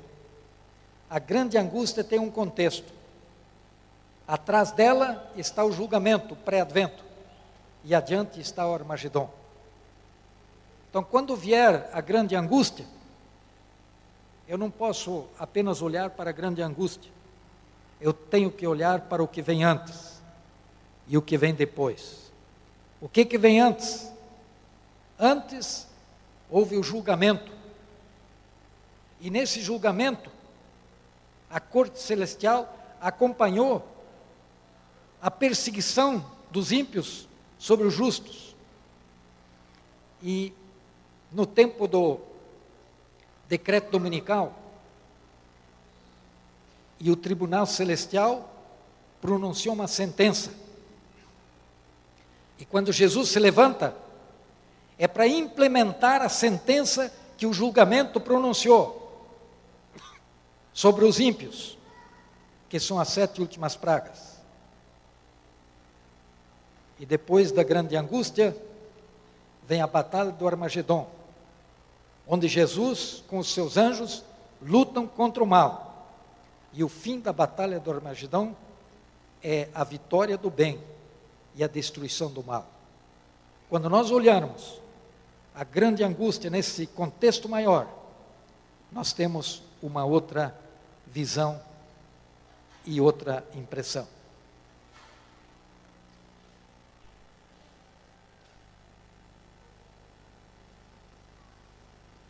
Vamos ver o que vai acontecer nesse período da grande angústia. Quais os acontecimentos durante a grande angústia? O tempo não permite para falarmos sobre abodas, mas neste período da grande angústia haverá as pragas. Como serão as pragas? Estas pragas não são universais. Ao contrário, os habitantes da terra seriam inteiramente exterminados. As pragas serão locais, endereçadas a determinados lugares, especialmente nos maiores centros de pecado e corrupção. Por isso que Deus quer que seus filhos vão para lugares isolados, separados entre as montanhas. Em um só dia sobrevirão os flagelos. Se nós aplicarmos um dia, o princípio um dia ano, então as pragas cairão num período breve de um ano. Eu não creio que esse período vá ser maior do que isso. Os últimos acontecimentos serão rápidos. Haverá também um decreto de morte. Esse decreto de morte, ele sairá na segunda praga. Início da terceira, vai sair um decreto de morte. Como eu sei? A primeira praga é uma chaga mais maligna. A segunda praga, as águas do mar se tornam em sangue. E a terceira praga, as fontes das águas se tornam em sangue. Mas antes de derramar a terceira praga, o anjo diz: Veja, a primeira praga, a chaga mais maligna, a segunda, o mar se transforma em sangue, a terceira transforma os rios e as fontes das águas em sangue. Daí o anjo declara, antes de jogar a terceira praga, então ouvi o anjo das águas dizendo: Tu és justo, tu és e que eras, o santo, pois julgaste essas coisas. Porquanto derramaram sangue de santos e de profetas, também sangue lhes tem dado a beber e são dignos disso. Deus não vai dar sangue a beber para as pessoas no fim do mundo, em conta daqueles que morreram no passado. É que saiu o decreto de morte e Deus já considera isso como pecado. Por condenar à morte os filhos de Deus, tornaram-se verdadeiramente culpados pelo seu sangue, como se eles já tivessem derramado seu sangue com as suas mãos. Assim, Deus envia a terceira praga, porque os ímpios promulgaram um decreto de morte contra sua esposa no final da segunda e início da terceira praga. E aqui nós temos então a declaração do Espírito de profecia. Estas pragas, é no plural, enfureceram os ímpios. Pelo menos estas pragas, pode ser a primeira e a segunda, enfureceram os ímpios contra os justos, pois pensavam que nós havíamos trazido juízo divino sobre eles. E que se pudessem livrar a terra de nós, as pragas cessariam.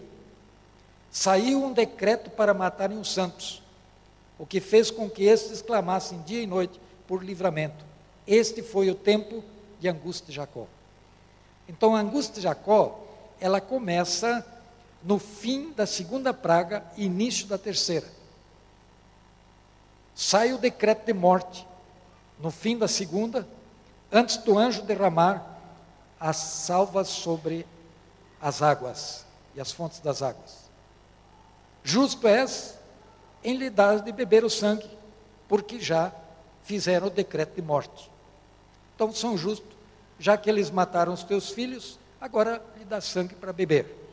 Então, o decreto ocorre entre a segunda e a terceira praga. Mas as boas novas são que nenhum justo morrerá como resultado do decreto de morte. Outro acontecimento. Satanás contrafaz a volta de Jesus. Como ato culminante no grande drama do engano, o próprio Satanás personificará Cristo na segunda vinda. Quando vai acontecer isso? Pode ser que o diabo vai aparecer, como Jesus disse, ele vai aparecer aqui, ali, em muitos lugares, mas haverá uma que será o ato culminante, o apogeu.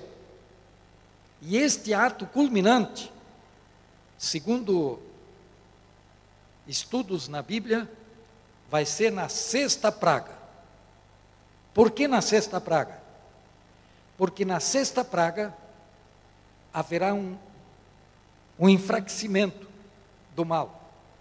Porque a sexta praga vai atingir o trono da besta, vai atingir os falsos ensinadores, vai atingir aqueles que estão ensinando mentiras. Eles vão ser atingidos pela sexta praga. Então, o que acontece com a liderança do mal? Eles se enfraquecem. Então, esse é o momento em que Satanás tem que entrar para levantar o ânimo dessa gente. E aí ele entra na sexta praga, quando o mal e a liderança do mal foi enfraquecida. Aí ele entra. Ele aparece como se fosse Jesus. Ele repete as verdades em voz mansa e suave, como Jesus fazia. Ele faz curas. E ele diz: Eu mudei o sábado para o domingo. E ele então diz: Vocês não fizeram o decreto de morte lá, na segunda praga, no fim? E não foi executado. Agora é o momento. Vamos executar esse decreto que já foi feito. Então, marca-se um dia e uma hora para executar o decreto de morte que foi feito lá atrás. E alguns não conseguem esperar um momento para executar o decreto. E eles se antecipam e se precipitam de encontro os filhos de Deus. E aí então Deus intervém, que é a sétima praga, que é a chuva de saraiva de, do peso de um talento. Já pensou 45 quilos caindo do céu? Em Jó 38 diz: Eu estou reservando a saraivada para os últimos dias, para o grande tempo de angústia. Quando então Deus vai abrir as janelas do céu e chuvas de pedra, pedras de 40, 50 quilos vão cair anfractuosas rochas serão jogadas de uma parte para outra. As ilhas desaparecem. O mar se revolta. Tsunamis aparecem. As grandes cidades são varridas e os terremotos derrubam as grandes cidades. A geografia muda. os rios param de correr, o céu se abre e fecha, e por entre a abertura emana o brilho da Nova Jerusalém. Toda a terra parece transtornada. É Deus que intervém. É a sétima praga. E nessa sétima praga, acontece que aqueles que dormiram serão ressuscitados. Aqueles que dormiram antes de começar as pragas, crianças, mães e muito mais.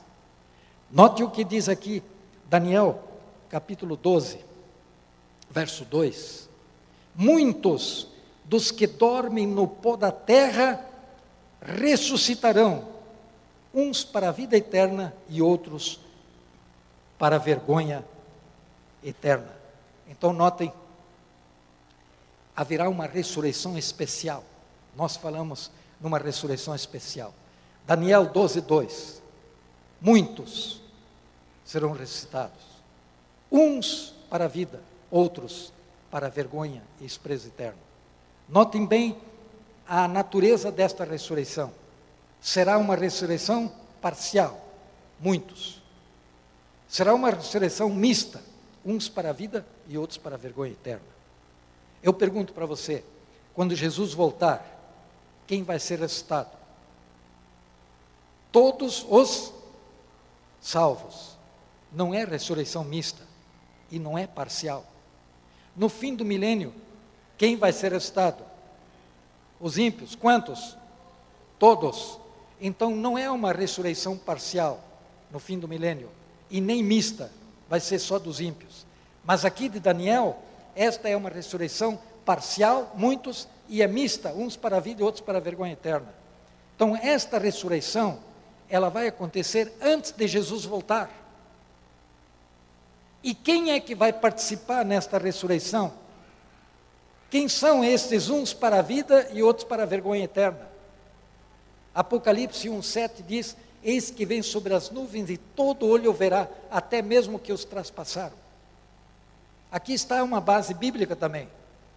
Os que mataram a Cristo, para vê-lo, precisam ser ressuscitados antes. Jesus também disse em São Mateus 26, 64: Digo-vos que vereis em breve o Filho do Homem assentado à direita do poder e vindo sobre as nuvens dos céus. Estes judeus aqui têm que ser ressuscitados antes de Jesus voltar para ver, ver a Jesus vindo nas nuvens.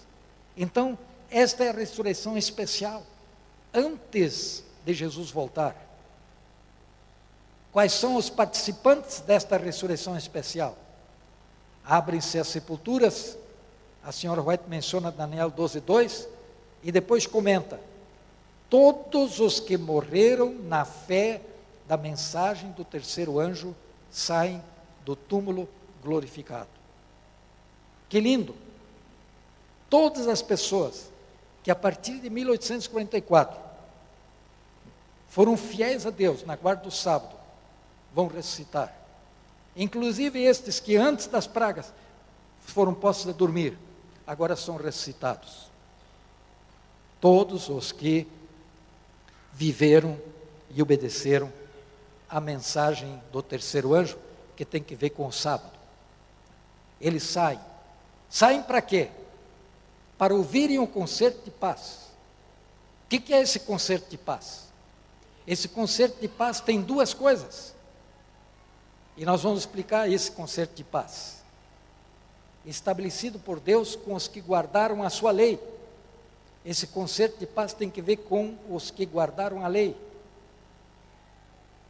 Quem são os que vão restar para vergonha e desprezo três classes.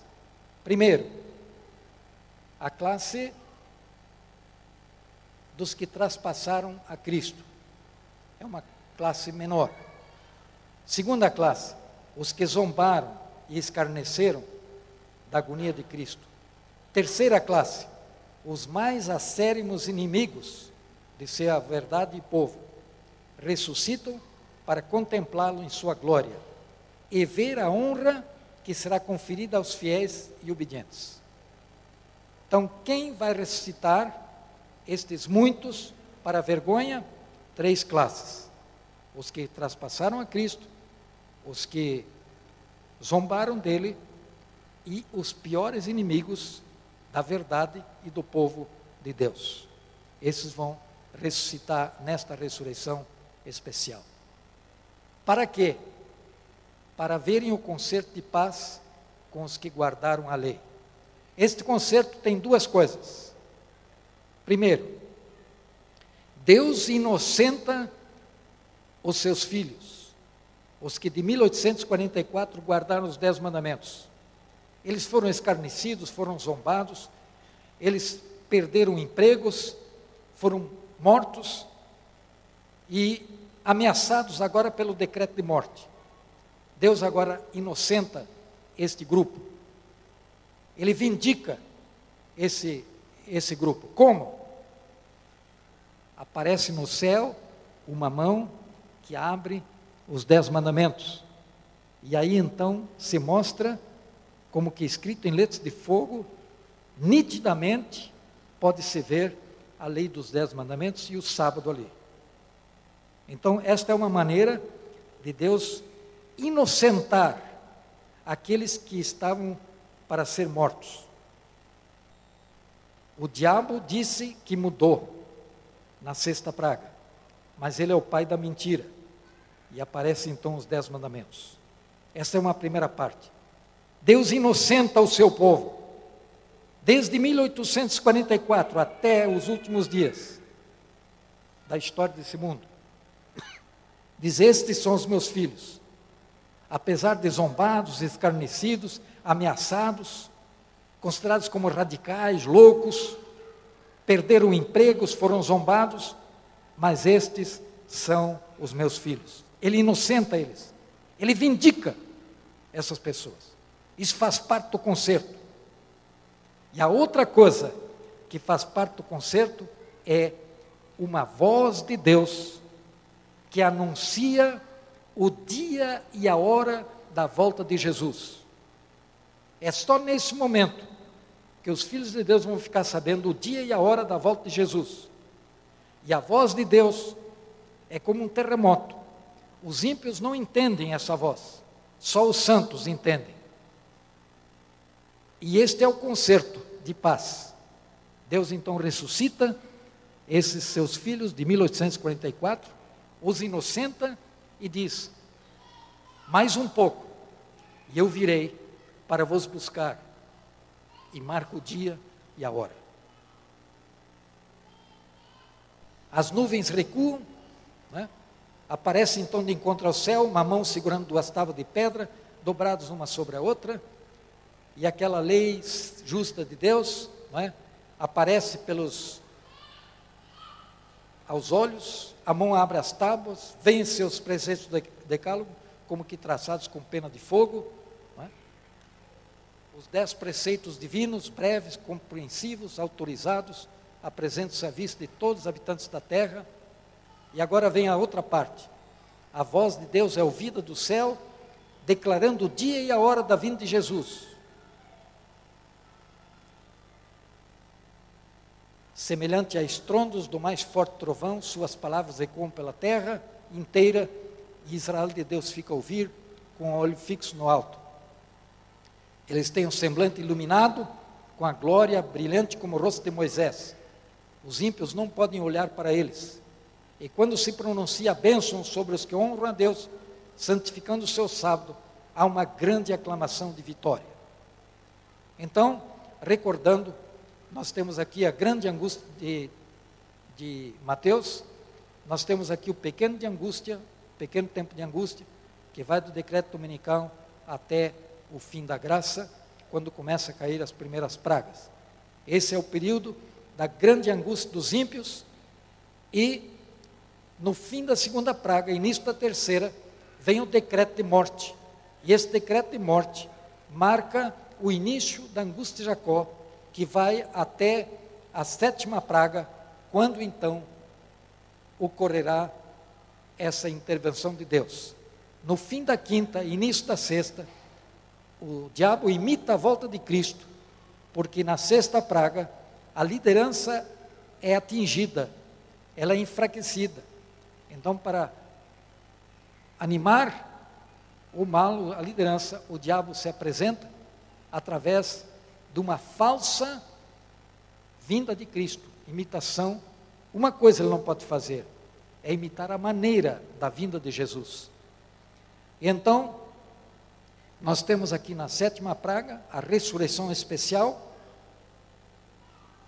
Temos o concerto com esses que foram ressuscitados.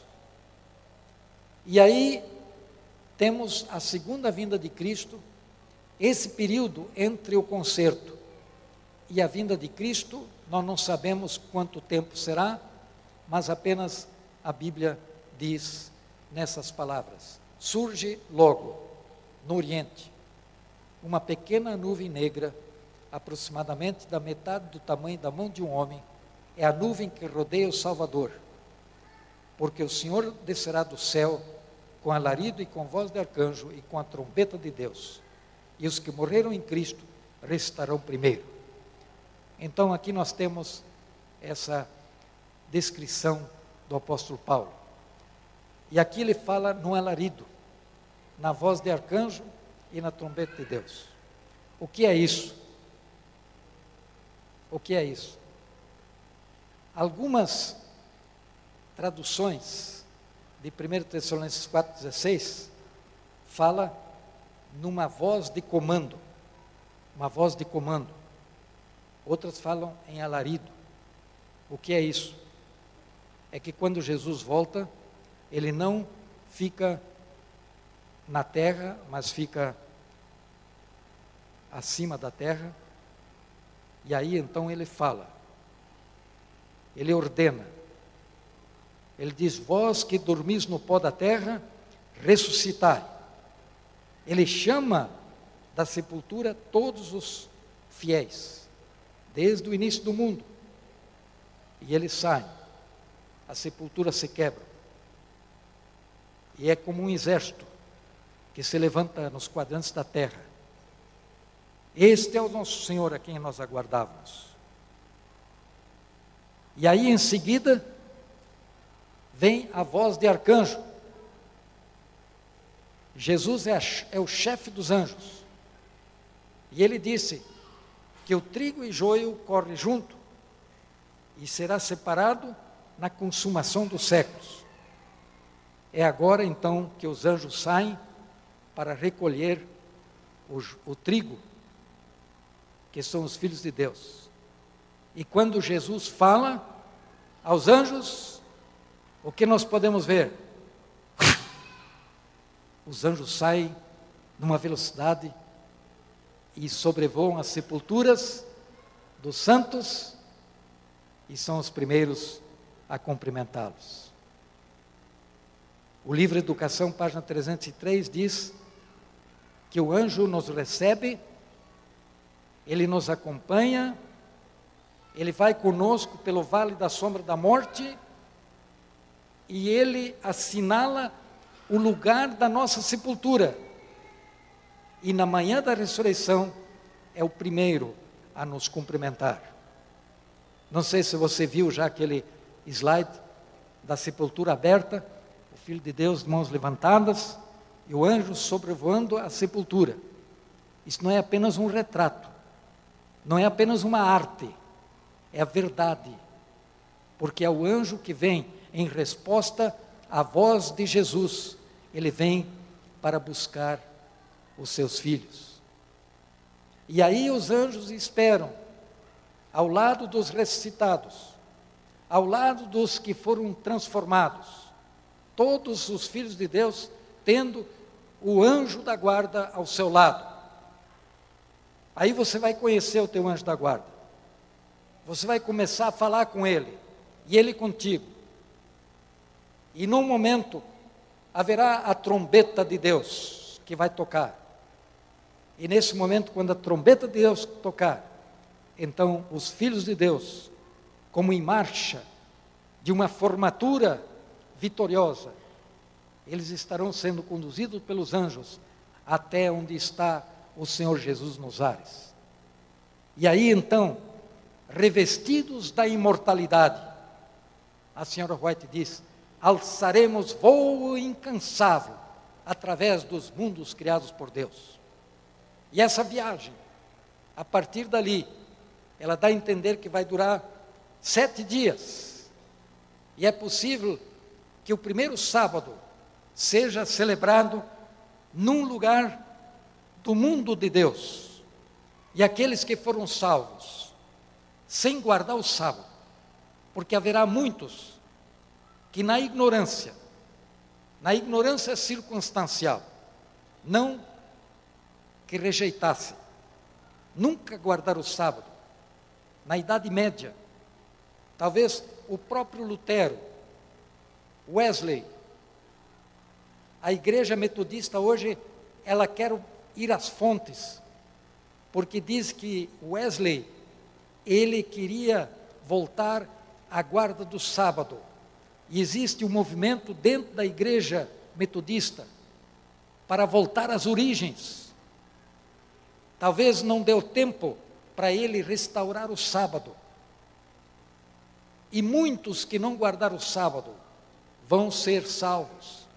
A senhora White diz que no juízo, Deus vai louvar muitos gentios que nunca receberam estudos bíblicos, que nunca tiveram alguém para os ensinar, mas apenas foram obras do Espírito Santo e da natureza.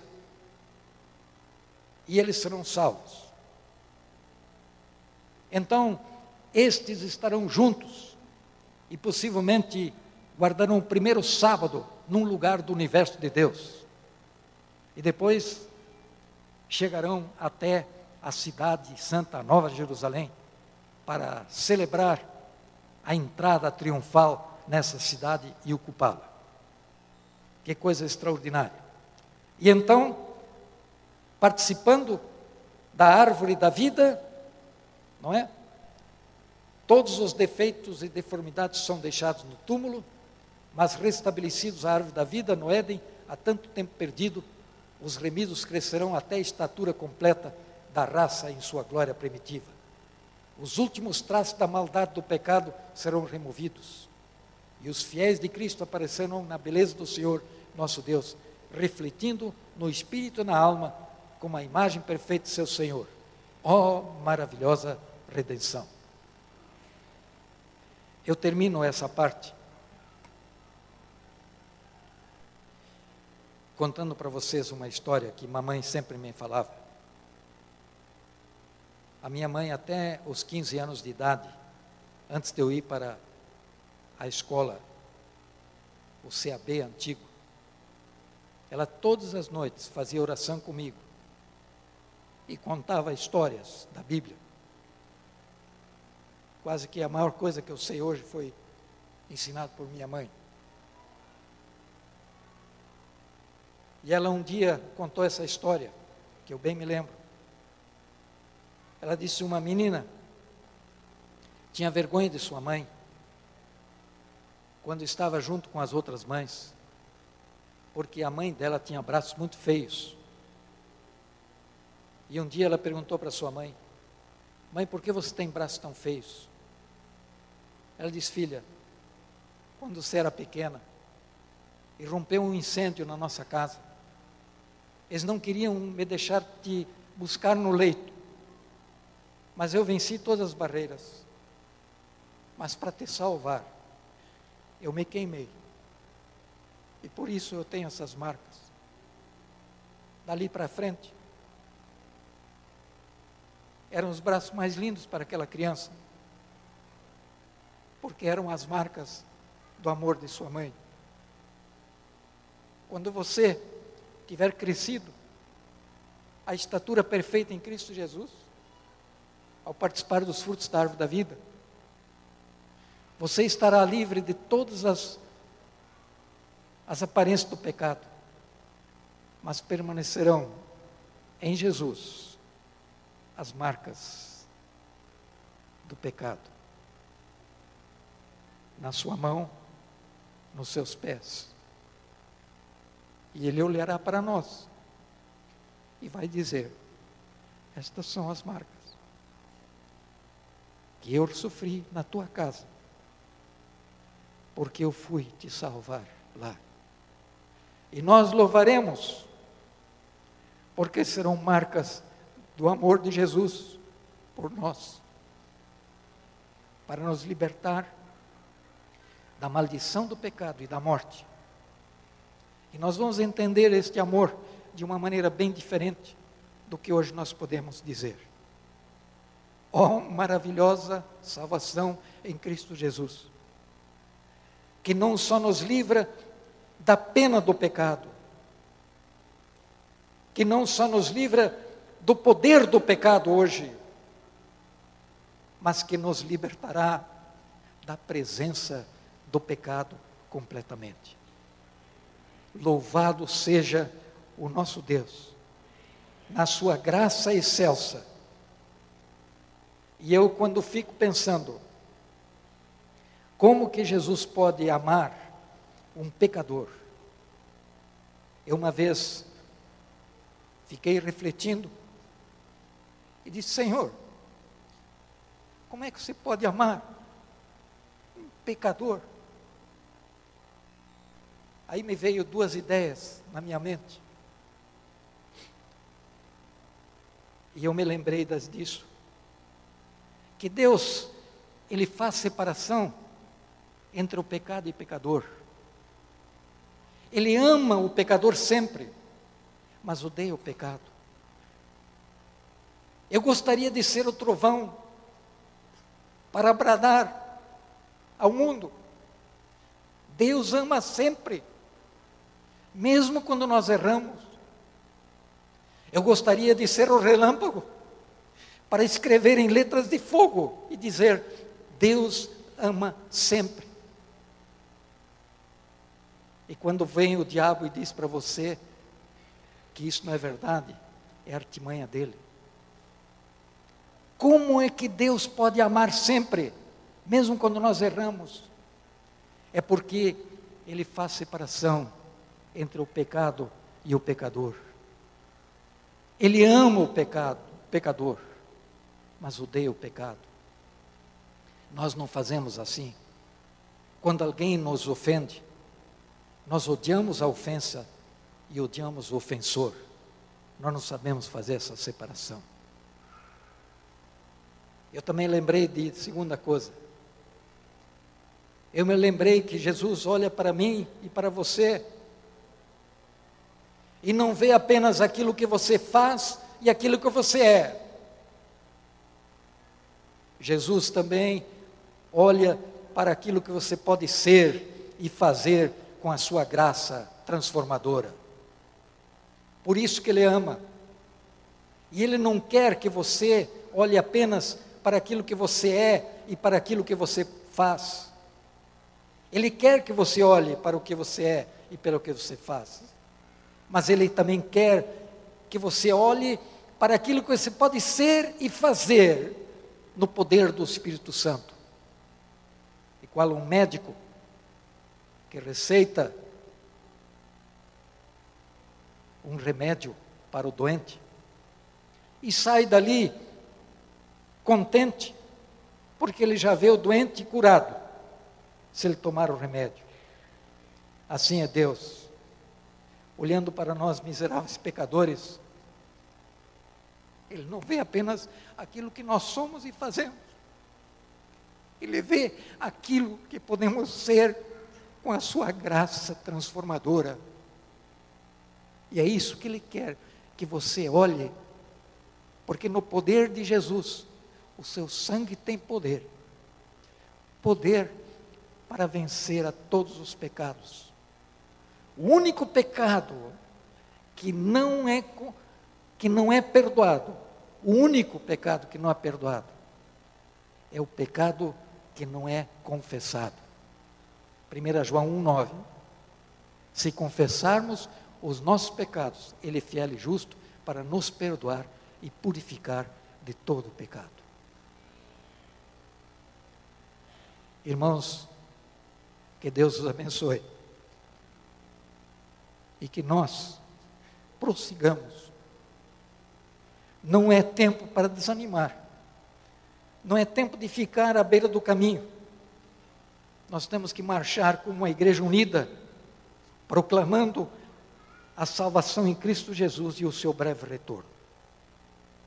Nesta nova semana que vamos começar, que Deus esteja contigo, te protegendo, lhe dando muitas bênçãos, oportunidades para ganhar o seu pão de cada dia e muita saúde para você ser feliz no seu lar.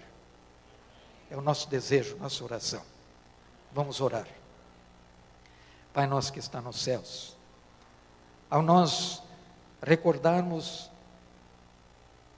essa história passada, como tu guardastes os teus filhos, nós somos confortados e animados a prosseguir através de qualquer dificuldade no futuro e as angústias que nos esperam, porque tu prometeste estar com a tua igreja, prometeste estar no meio do teu povo. E haverá o dia em que tu te levantarás para libertar a todos os que estão escritos no livro da vida. Oh, Pai, nós te agradecemos, porque ainda é tempo de alguém que não está no, escrito no livro da vida aceitar a Jesus e também ser colocado no livro da vida. Se aqui nesta tarde existe alguém que ainda não tem o seu nome escrito no livro da vida, que seja tocado pelo teu Santo Espírito, aceitar a Jesus Cristo, o seu Salvador, e ter o seu nome escrito no livro da vida, para que naquele dia possa receber a entrada, o convite de entrada na Canaã celestial. Perdoa os nossos pecados, a nossa indiferença, a nossa relutância em fazer aquilo que devemos fazer. E ajuda-nos cada dia a nos preparar para o teu santo reino. Nós o pedimos, agradecemos em nome de Jesus. Amém. Bem, irmãos, eu agradeço pela sua paciência, não é? é vocês foram tão pacientes, talvez até nós nos é, fomos muito prolixos, né? É, se você tem algum compromisso, você está livre para sair, alguns moram longe. Mas os que quiserem ficar aqui e fazer algumas perguntas, nós vamos ter algumas perguntas e respostas. O sábado ainda não se pôs, né? Está quase por, por se pôr. Então nós vamos dar sequência a esse período de perguntas e respostas. Mas se você precisa sair, sinta-se livre. Não vai ser ofensa você sair. Entende? Então se houver pergunta, nós vamos ter o microfone rodando aí e vamos então para as perguntas e respostas. De preferência dentro desse tema, dos eventos finais.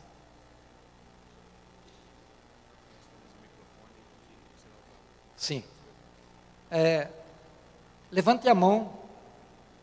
O que tem pergunta, o primeiro que levantar vai receber microfone, depois vai ser deslocado. Muito obrigado a vocês que estão indo. Feliz semana abençoada por Deus. É, são duas perguntas. É, a primeira pergunta é o seguinte: quando houver o derramamento da chuva serôdia na sua totalidade e o evangelho for proclamado e, consequentemente, a sacudidura ocorrer na igreja, e a igreja estar ali preparada para pregar com toda a força a verdade presente, muitas pessoas estarão aceitando, pessoas que estão fora. Nós chamamos de igreja invisível. Sim. No meu pensamento, nesse momento, nós não teremos igrejas abertas mais para receber essas pessoas. Correto. Correto? Sim. Tá, isso aí. Outro detalhe é o seguinte: todos nós, Deus tem nos abençoado com alguns bens. Sim. Ellen White diz em um dos seus livros de que se nós orarmos para que Deus nos mostre o momento de nos desfazermos destes bens para a pregação do Evangelho, Deus irá nos mostrar se assim o pedirmos, é, desejando saber a verdade. Sim. Dentro desse contexto de eventos finais, o senhor teria assim uma uma ideia de quando seria esse momento exato?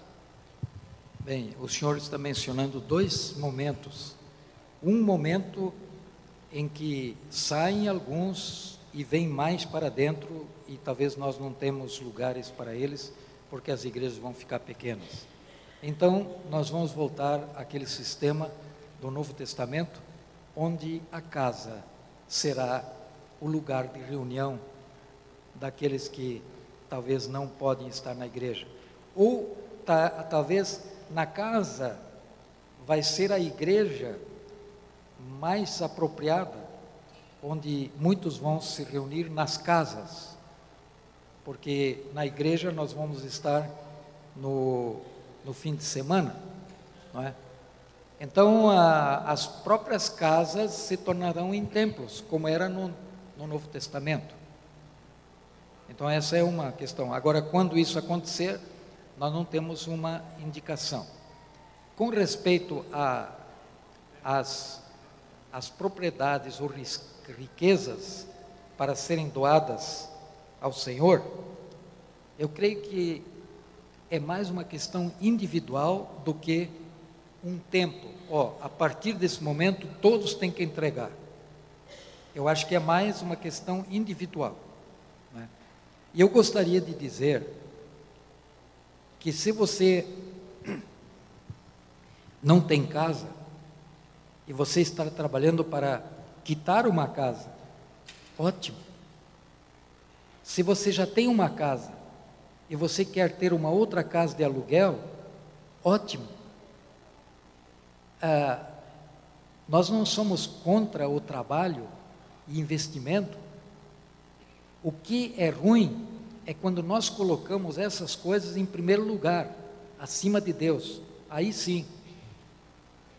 Se você tem condições de aumentar as suas as suas propriedades, os seus bens, ótimo. Talvez Deus sabe que você sabe usar as riquezas sem prejudicar a sua vida espiritual. E por isso ele te dá oportunidades. Porque, irmãos, tem gente que é, tem muitas coisas dentro de Deus. Porque Deus sabe que se eu der para ele, ele não vai ser prejudicado na vida espiritual. E ele vai ajudar a obra. Então, eu acho que esse toque de saber quando que eu tenho que dar para a igreja a minha propriedade, os meus bens, isto é mais uma questão individual. Nós não podemos traçar uma linha e dizer a partir desse momento. Guarde essa pergunta para alguém da mordomia, certo? Eu acho que os que trabalham na mordomia eles vão dar uma resposta melhor. Inclusive, eu me lembro que num seminário é, sobre o Espírito Santo, lá tem citações sobre doar as nossas propriedades a Deus. E também tem uma citação que diz que muitos vão querer doar numa época quando não mais vão ser aceitos, porque é tarde demais. Então, se você tem aquele livro, dos seminários do pastor Miguel no passado, vai lá na questão da mordomia e recorde. Mas eu acho que será mais um, um toque individual do que um limite de tempo. É lógico que haverá um limite dizendo assim, agora não adianta mais para todos. Mas antes de chegar a esse limite máximo, a questão é, eu creio, de Deus tocar individualmente certas pessoas. E ele está tocando, viu? Porque muitas pessoas estão dando as suas propriedades. Tem uma irmã, irmãos, ela é da Argentina, não faz muito tempo. Ela tinha um apartamento e ela doou todo o apartamento para a obra. Então, ela foi tocada para isso. Mas boa pergunta. Quem mais?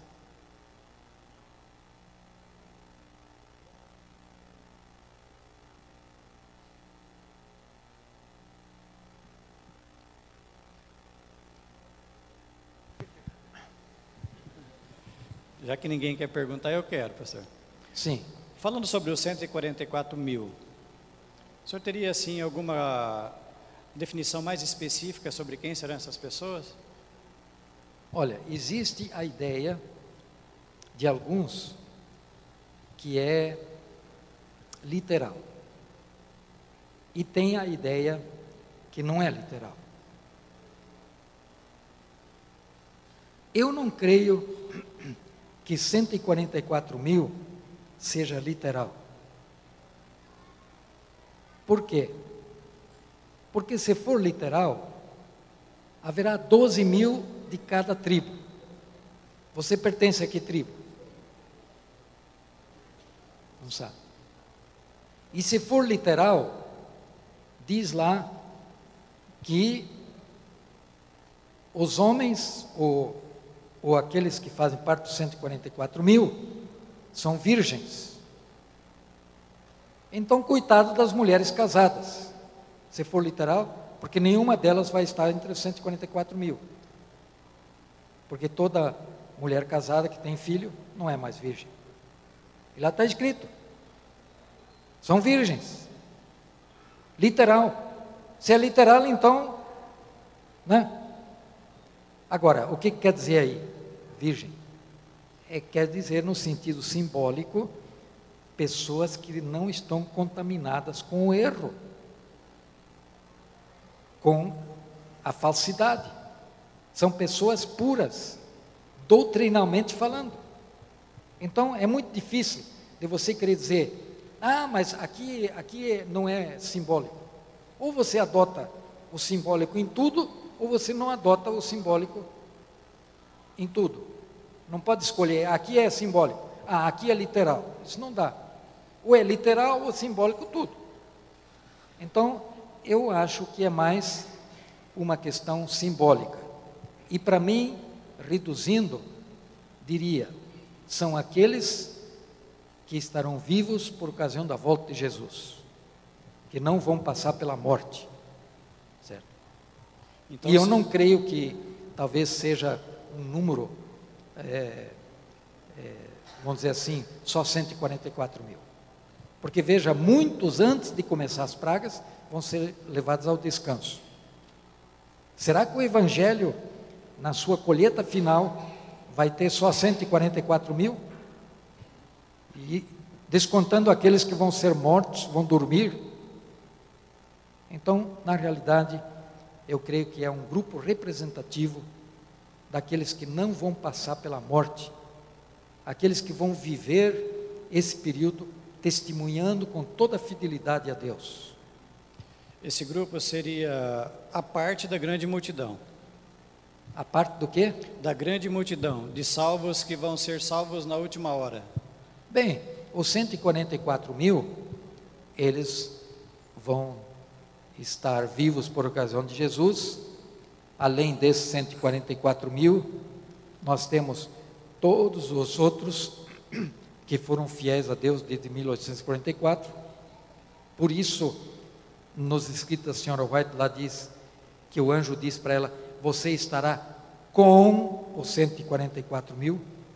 Ela não diz, você será um dos 144. Você estará com os 144 mil. E depois nós temos a grande multidão que vem desde o Adão até os nossos dias, porque nem todos terão conhecimento da terceira mensagem angélica, mesmo hoje. Eu creio que muitos poderão ser salvos sem guardar o sábado, na ignorância circunstancial. Tem circunstâncias que impediram que ele viesse a conhecer a verdade. mas nenhum rejeitou a verdade. Porque no momento em que vem a verdade para ele e ele rejeita, ele continua na ignorância, mas porque ele quer. E aí ele é responsável por essa negação da verdade. Ele continua na ignorância, mas não será salvo. A ignorância que eu me refiro, de gente que vai salvar, é ignorância circunstancial, que as circunstâncias impediram para ele conhecer a verdade, mas ele jamais a rejeitou, aquele pouco que ele soube. Esse será salvo. Eu chego a pensar que esses 144 mil serão aquelas pessoas que pregam a verdade presente, que receberão o poder da chuva serôdia e proclamarão esta mensagem verdadeira, presente para aqueles fiéis que estão fora desta verdade. Certo. E eles serão aqueles, então, podemos dizer assim, aqueles que conduzirão a verdade até aqueles fiéis e sinceros que ainda não Certo. conhecem. Certo, mas se alguém se converter através do testemunho de 144, é um grupo fechado? Porque se é literal, é fechado. Agora, se é simbólico, veja uma pessoa que se converte, ela é mais fervorosa no testemunho do que às vezes a gente que já está mais tempo. Então, eu creio que, ah, que os 144 mil não é um grupo fechado, eh, que vão dar o testemunho. E alguém que eles convertem não possa participar do grupo. Porque esses que se convertem através do testemunho poderão também ser agentes poderosos na pregação do evangelho entre os seus. Lá no Apocalipse diz que eles são primícias para Deus. Sim. O que significaria essas primícias aí? Seriam as primícias dos vivos, daqueles que se aproximaram mais daquilo que o Evangelho pode fazer na vida de alguém? Eu não sei, primícias. Veja, Jesus é a primícia do, entre os mortos. Mas eles poderão ser as primícias é, dentre os vivos, ou de todos, porque eles não vão passar pela morte. É coisa que Paulo não queria, ele chama esse o ponto nu. Eu não quero passar pelo ponto nu, onde eu vou ser despido e meu corpo for corrompido. Eu prefiro estar direto com o Senhor. Então há duas maneiras de nós estarmos com o Senhor. Uma é pela ressurreição, os que morreram, e a outra é pela trasladação. E talvez esses serão as primícias, porque vão acompanhar a Jesus, porque diz lá que esses 144 mil vão aqueles que vão acompanhar a Jesus, eles têm um papel especial. Talvez esses, os 144 mil, que ficarem vivos por ocasião da volta de Cristo, eles têm a experiência que nenhum dos outros tem, porque passaram pelas dificuldades e viram todos os acontecimentos. E eles então são as primícias, quer dizer, aqueles que são os primeiros contemplados pela sua vida de fidelidade no pior tempo da história desse mundo. Então são as primícias para alguma finalidade que Deus quer e que vão acompanhar Jesus. Nós às vezes somos acompanhados por alguém que foi buscado e salvo das garras do diabo, e ele conta a sua experiência. E o pastor vai lá no outro lugar, faz uma certa conferência e diz: Aqui está o homem. E ele conta a experiência. E talvez esses 144 mil vão ser aqueles que vão acompanhar Jesus para contar algumas coisas que só eles viram. Porque eles vêm de situações e partes do mundo que ninguém viveu, porque os outros todos morreram antes. Obrigado, Elsa. Mas é interessante é, todos esses detalhes. né? E um dia nós podemos é, ter as nossas dúvidas dirimidas, porque nós não sabemos tudo. Aí, olha aí, uma senhora está fazendo a pergunta. Eu sempre digo que as mulheres têm uma boa intuição teológica. Agora observe o que ela vai dizer. Ai, tô com vergonha. Mas é que na parte que o senhor falou que vai ter ressurreição e que muitos é, é, serão ressuscitados, uns serão os que transpassaram Jesus e os outros serão o, os de 1844 para cá. Eu não entendi por que, que tem que ser de 1844 para cá. Uma boa pergunta. Porque em 1844 é, começou um movimento de restauração da verdade. E embora o sábado fosse restaurado na sua totalidade, em termos de guarda de pôr do sol a pôr do sol, dez anos depois de 1844, mas o sábado já vinha sendo guardado. Uma batista, Raquel Oaks Preston, trouxe o sábado dos batistas do sétimo dia para a, a igreja do movimento. E em 1844, José Bates escreveu um folheto que ele tinha lido sobre o sábado do, de um pastor Preble, que era um milirista. E ele então escreveu, José Bates escreveu sobre o sábado. E a senhora White e Tiago foram falar com ele. E ele deu para eles esse opúsculo que ele escreveu. E quando Ellen White teve esse contato com José Bates, ela disse: Esse cara é um pouco fanático. Ele está falando sobre o sábado, parece um fanático, um radical. Eles não tinham aceitado ainda. Aí chegaram em casa, foram examinar o livro e comparar na Bíblia. E se convenceram que o sábado era o dia de guarda. Dali a pouco a senhora White teve uma visão do santuário, onde apareceu a lei de Deus e o quarto mandamento com uma auréola de luz, depois que eles tinham descoberto a doutrina do sábado. Quando ela foi restaurada? Em 1844 para frente. Então, em 1844, diz lá em Apocalipse 14, que o anjo veio voando no meio do céu e tinha o evangelho eterno a proclamar a todas as gentes, tribos, línguas e povos. E este evangelho eterno não é um novo evangelho, é o evangelho eterno. E aí ele diz: E vi o primeiro anjo voar, e ele disse: Vinda a hora do juízo, adorai aquele que fez o céu e a terra e o mar e as fontes das águas, porque em seis dias ele fez tudo isso. E depois vem a segunda: caiu, caiu Babilônia. E depois vem a terceira, que fala ai daqueles que têm a imagem da besta e o sinal da besta, né? Estes então vão sofrer os castigos.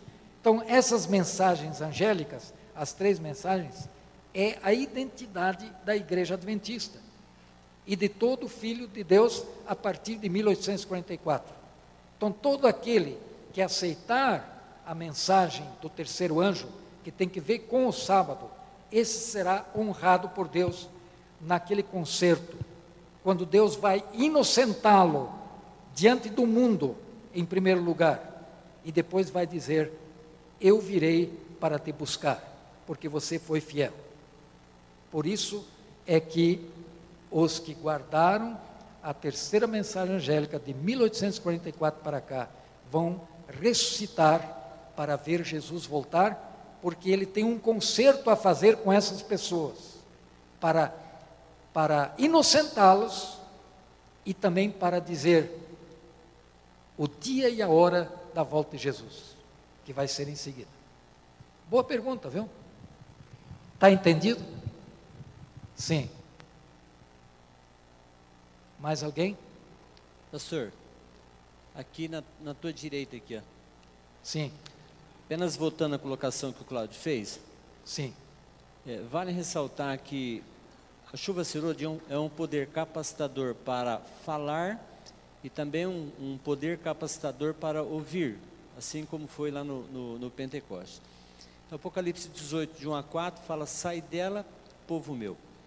Povo meu. Nas outras igrejas, as pessoas que vão aceitar já, já fazem parte do povo de Deus, apenas estão lá, precisam sair, precisam entender a questão da decisão que eles têm que tomar em relação ao sábado e sair de lá. Então, vale salientar que essas pessoas também, com certeza, passarão, acredito eu, por angústias maiores do que quem já é adventista.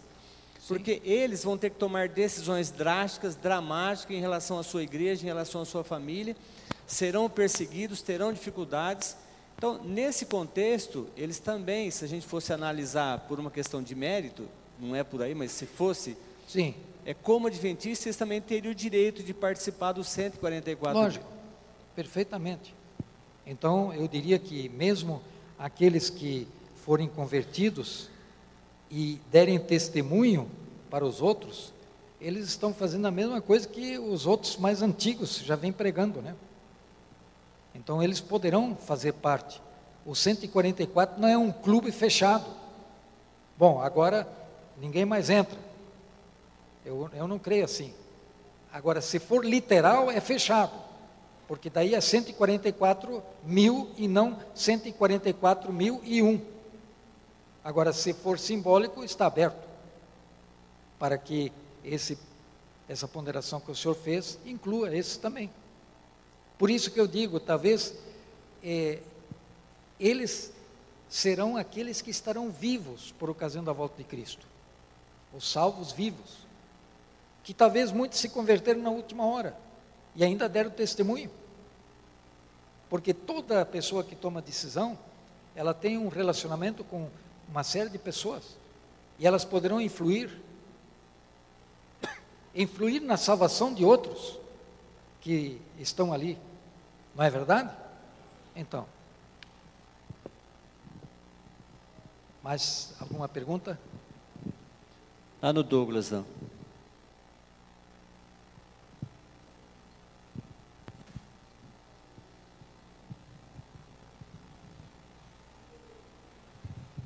Pastor, aqui.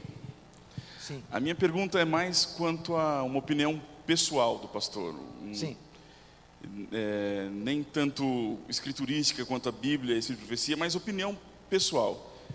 Os acontecimentos últimos têm ocorrido no mundo, o estabelecimento da- da- das relações entre Estados Unidos e Roma, a visita papal aos Estados Unidos, os discursos do, do atual Papa. O pastor acha que esses acontecimentos são são passos concretos para um fim, para esse fim que nós já esperamos, nós aguardamos, ou ou tudo isso é, são assim possibilidades, algo para um futuro ainda mais distante. Bom, veja, tudo isso aí pode ser um ambiente propício. Porque se eles estiverem em briga, é muito mais difícil haver uma união. Mas se houver um bom clima, isso aí se torna propício, não que já é, mas para, para se tornar, não é? E realmente o, o oitavo rei lá é, faz parte dos sete, mas é um conglomerado. Porque até então o Papa é que regeu o mundo. Mas hoje nós temos uma outra besta que subiu da terra que tem a sua importância. E na presença dela é que ele exerce, como se estiver unido. E por isso que a profecia diz: mas o oitavo ainda é do sétimo. Querendo dizer assim, está continuando o papado. Só que agora não é ele sozinho, é um conglomerado de líderes que estão unidos. Mas esse conglomerado é liderado pelo Papa, que tem a, a, a parte mais importante. Porque o Papa tem uma atuação política entre as nações e uma influência religiosa, mas também tem política. Mas ele, pelas profecias, vai estar associado com outros líderes. Por isso parece assim que agora não é mais o papado. Aí a Bíblia diz: não, mas é ainda o sétimo, é a continuação. Embora seja um pouco diferente, mas ainda é. E ele, apesar de ser um conglomerado e ter apoio de outros líderes, ele é o principal. Ele é o principal. Então a sua ponderação é, é importante. Agora, quanto à, à profecia de falar como dragão, eu queria chamar a atenção de vocês que existe nos Estados Unidos um movimento para mudar a Constituição. E um dos juízes disse que isto é alguma coisa, uma metáfora que tem que ser mudada. A liberdade religiosa. Isto é, a separação entre Estado e Igreja. é os dois chifres. Não tem coroa, não tem papa, não tem rei, porque é um regime republicano. Então, os dois chifres, cada um tem um poder, mas estão separados. E agora então vem uma redefinição da liberdade religiosa. O que é liberdade religiosa? Como estão redefinindo? Eles estão redefinindo o seguinte: agora uma minoria, ela tem o direito de ser protegida. Tanto é que judeu, adventista, às vezes reclama certos privilégios para vestibular, para concorrência pública, que não deve ser o exame no sábado, mas no domingo, para que ele tenha tanto direito quanto o outro. Quer dizer, uma minoria hoje reclama e pode ser atendida. Por quê? Liberdade religiosa. Mas eles estão redefinindo. E a redefinição é mais ou menos o seguinte: se uma minoria está desestabilizando a sociedade, o governo tem o direito de fazer leis para suprimir essa minoria, e fazendo isso, não estão violando a liberdade religiosa. Está vendo? Quer dizer que, se você, judeu, adventista, está perturbando por causa de guarda do sábado, nós podemos legislar contra vocês, não a favor, mas contra vocês, para não ter privilégio nenhuma. E se fizermos assim, nós não estamos violando a liberdade religiosa. Então, esta é uma maneira em que está acontecendo isso já faz tempo. Os Estados Unidos estão procurando redefinir o que é liberdade religiosa.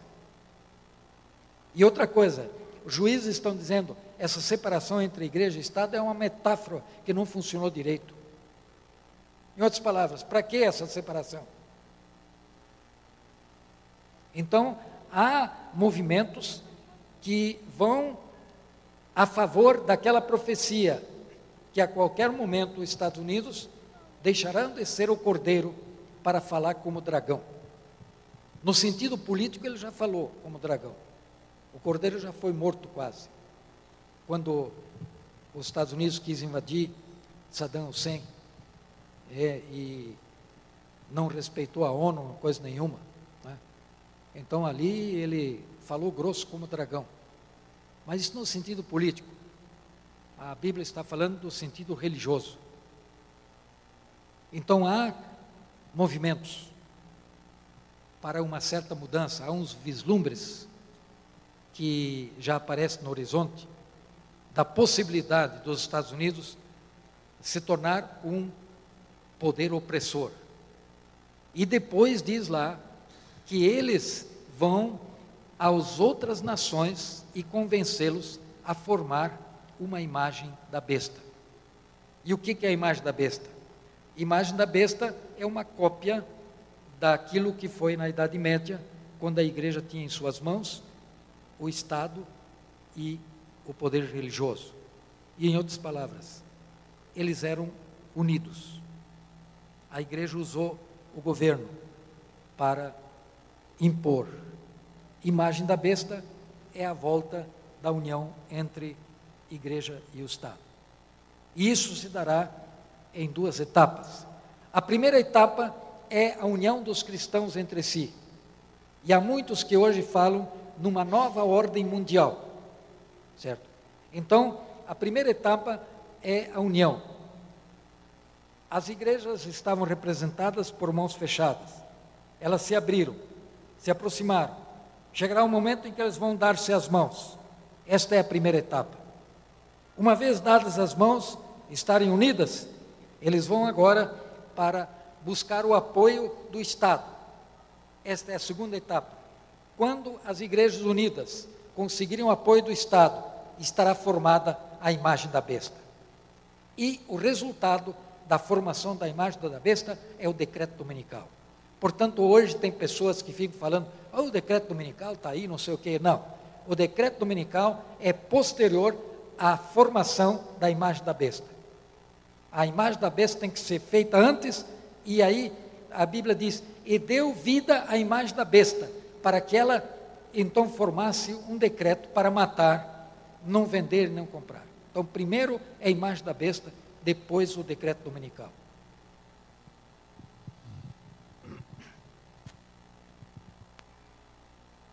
Alguém mais? Temos lá no fundo uma irmã. Nós vamos estabelecer aí um momento de poucos minutos mais e aí vamos terminar. Pastor, eu sempre vejo na Bíblia, né, escrito, né, que tem aquela passagem que um irmão casou, aí morreu, aí aí a veio, cas, veio se casar com outro, aí morreu também e veio se casar. Aí veio a pergunta, é, quem que vai ser, né, é, a esposa? Aí eu sempre tive dúvida assim, é, lá no céu, aí fala que nenhum vai ser porque não, vai, não, vão se dar em casamentos. Aí eu fico em dúvida, assim, uma pessoa que morreu, né, e, e teve filhos, aí casou de novo, aí teve filhos. Aí lá fala assim que lá no céu nós vamos construir casas e, vamos, né, habitar. morar juntos. Então, assim, é, nós vamos morar, tipo assim, essa pessoa que se casou com várias pessoas, teve filhos. Vão morar as mesmas pessoas na mesma casa? Como que vai ser? Eu não consigo entender ainda. Certo esse, sobre esse tema. E a senhora sabe que eu também não consegui até hoje. Eu vou te responder uma, uma resposta que o Dr. Dedren deu. O Dr. Dedren é um professor da Andrews University que já foi falecido, mas ele era uma autoridade. E ele veio para o Brasil falar sobre Cristo, Cristologia. E estavam os pastores de todo o Brasil, todo o Brasil, lá no, na, em Campinas, em Hortolândia. Aí então um pastor se levantou e fez uma pergunta ao pastor Dedre. Ele disse: Pastor Dedre, Jesus morreu de fato na cruz, o que, que aconteceu na cruz? Aí o doutor Dedo, com todo respeito, disse assim: Irmão, quando você chegar ao céu, você pergunta a Jesus Cristo. Você pergunta para ele o que aconteceu na cruz.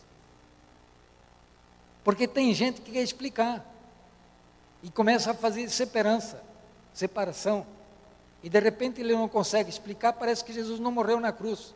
E aí, de repente, um professor lá pregou sobre o que aconteceu na cruz. Quando ele desceu, eu disse, pastor, ele também é pastor, é professor, disse, é, você é, me deixou em dúvida agora, porque eu sempre achei que Jesus morreu por mim, mas agora o senhor explicou de tal maneira que parece que Jesus não morreu por mim.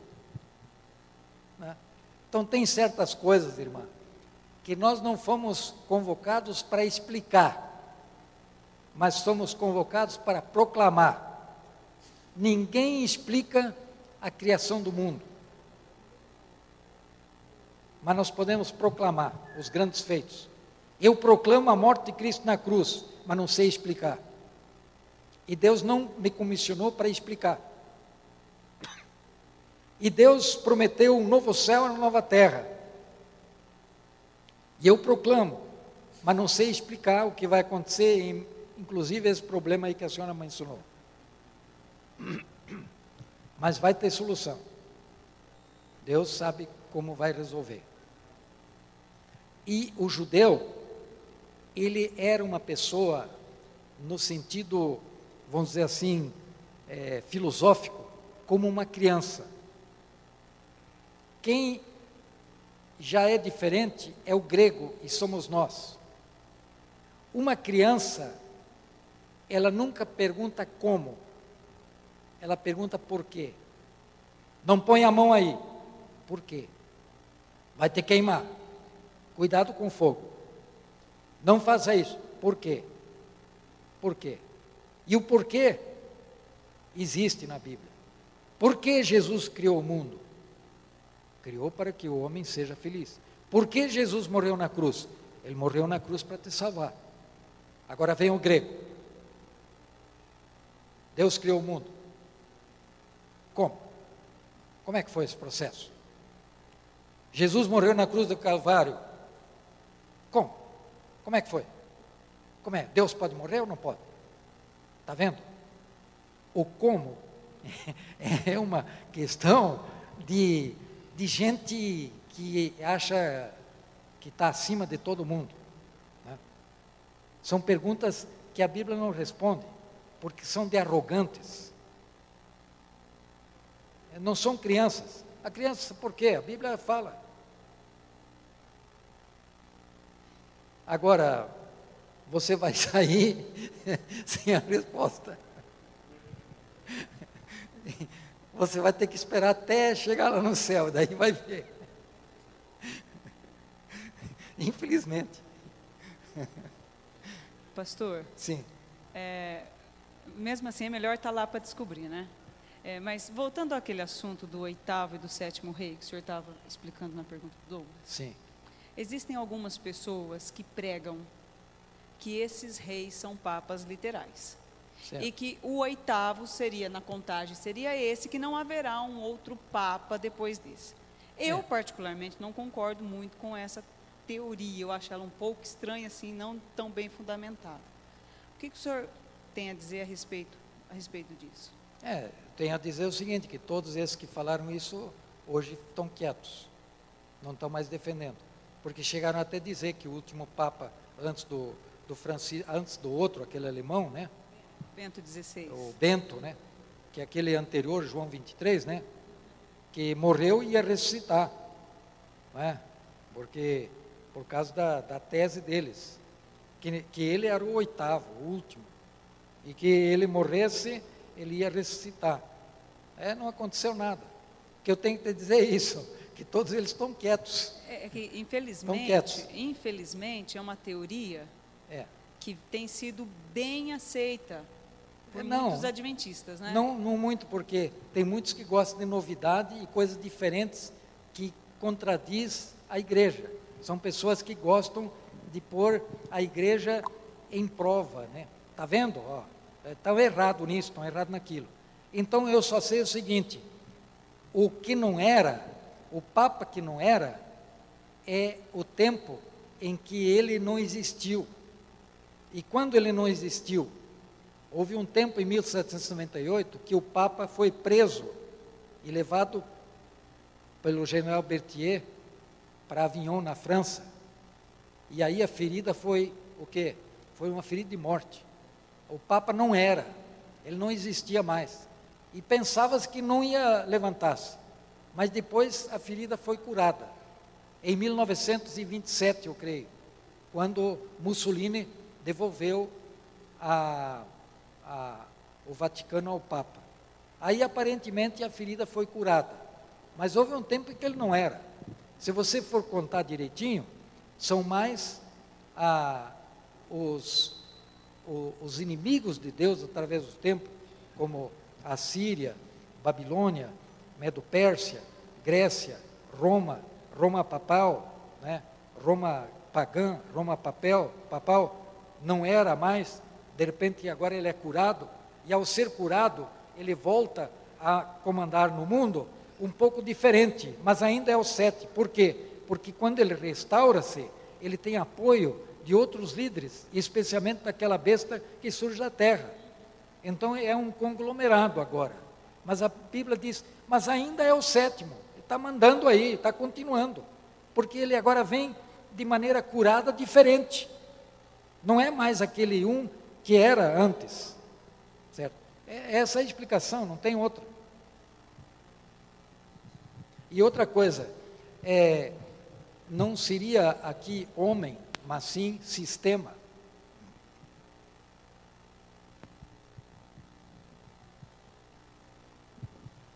Pastor, uma dúvida do meu filho aqui que está deixando ele preocupado se o céu vai ser bom ou não. É, ele pôs em questão a seguinte coisa: se ele for para o céu e eu não for, se lá no céu ele vai esquecer que eu existi como mãe ou não? A senhora está falando do menino? É dele aqui. Sim. Ah, você sabe que a senhora White disse que muitas crianças elas vão ser transportadas pelos anjos porque as mães, os pais não estão lá, certo? Mas a sua pergunta é se ele vai se esquecer da senhora, a senhora estando lá? Não, ele quer saber se ele for para o céu e eu não, se senhora- ele vai esquecer que eu fui mãe, ou, ou mesmo estando lá, se ele vai Sim. esquecer que foi. Bom, eu pergunto para a senhora da seguinte maneira: quando a senhora ouviu eu falar, a senhora se lembrou que ficou doente na infância? A senhora teve alguma doença na infância? Teve. É, catapora, Hepatite. Hepatite? Isso, bem forte. Bom, é bem forte. Bom, é melhor o exemplo ainda. Quando a senhora escutou toda a minha exposição, a senhora estava lembrando da hepatite? Certo. Mas agora está tá lembrando, né? Porque eu chamei a atenção. É, eu acho que é, não haverá lembrança das coisas passadas. Quer dizer o seguinte: nós teremos tanta coisa que veremos que não estaremos eh, nos lembrando, não teremos diante de nós aquilo do passado. Mas, se não nos lembrarmos de nada do que aconteceu aqui, nós vamos estar despersonalizados. Qual seria a razão? De eu esquecer tudo. Quer dizer, não me lembrar mais de nada. Então, para que, que nós estamos aqui? Eu acho que, é, assim como nós hoje não nos lembramos das nossas doenças no passado, por quê? Porque temos outro foco. Mas se fizermos um esforço, nós vamos nos lembrar do que passou. Então, a mesma coisa do pecado. Eu acho que nós vamos nos lembrar, porque se Jesus tem as feridas, eu vou perguntar, mas, mas e por que essas marcas? Bom, essas marcas foi porque eu fui crucificado lá, mas foi crucificado? Eu não sei mais. Quer dizer, você não vai se lembrar que estudou na Bíblia que foi crucificado? Então, eh, eu acho que, eh, que nós não vamos ter tudo na nossa frente, como alguma coisa que você está pensando, por exemplo, no trabalho. Cada dia aquilo está na tua mente, você está se lembrando. Mas tem coisas que estão no esquecimento. Mas num esquecimento que você pode reviver, se for necessário. Nós vamos conseguir reviver coisas relacionadas a essa terra. A senhora White diz que quando nós formos ressuscitados, nós reconheceremos os traços de nossos familiares na sua fisionomia. Quando Jesus foi ressuscitado, os discípulos reconheceram em Jesus os traços que ele tinha antes, reconheceram. Então, se eu me esquecer de tudo, eu sou um bobo. Não vou saber mais de nada. E até não vou saber nem por que, que é aqueles cravos. Não, porque na cabeça dele de criança, ele acha assim que como fala que não vai ter mais pranto, nem dor, se ele lembrar a mentalidade dele hoje, né? Se ele lembrar que a mãe ficou aqui, então ele vai chorar, ele vai sentir tristeza. Certo. Então é isso que ele ficou meio. E me diga uma coisa: quando todos os salvos estarão dentro da cidade e os ímpios estarão fora, e agora cair fogo do céu, e você vai ver os seus amigos, parentes e familiares, o que, que vai acontecer nessa hora? Toma, agora você viu, toma aí. É assim que você vai fazer? É assim que nós vamos dizer, está vendo? Agora que você vai tomar, está vendo? Não quis ouvir? Agora, agora vai ver. E você vai ainda, viu? Agora você vai ver. Botar um microfone ainda para ele ouvir. Não. Ao nós olharmos, nós vamos chorar. Nós vamos sentir tristeza. E é esse momento que eu acho que diz a Bíblia, e Deus enxugará as lágrimas de nossos olhos. Quando Lúcifer foi expulso do céu, os anjos choraram. Houve silêncio no céu. Deus não tem prazer. Mas finalmente nada pode ser feito. E ele terá uma grande oportunidade durante o milênio de ir lá e dizer: Eu quero saber por que, que a minha mãe não veio. E aí então, ele terá todas as suas dúvidas dirimidas. Eu não quero ver pecado da senhora e nem dos outros. O que eu quero ver nos relatos é quanto Deus gastou na sua bondade e misericórdia, perseguindo os pecadores, quanto ele investiu para salvar essa pessoa e essa pessoa não quis. Isso que eu quero ver. Eu não quero saber os pecados dessa pessoa que não foi salva. Eu quero ver quanto Deus gastou de paciência, de misericórdia, correndo atrás dessa pessoa para salvá-la. E quando eu vejo todo esse esforço que Deus fez para salvá-la, me resta o quê? Justo é Deus. E eu vou sentir tristeza. E talvez ao eu olhar os relatos e dizer, Senhor, Deus é justo, eu vou chorar pela perda de um ente querido. E Deus vai dizer: não chore. Ele não quis. Eu não pude fazer nada. Porque eu não forço. E nós vamos dizer: apesar de tudo, tu és justo, Senhor. Não tem solução. Mas graças a Deus, é, a senhora está aí. E, e tem uma responsabilidade agora, porque ele está já pensando que quer ver você lá. Então, cuidado.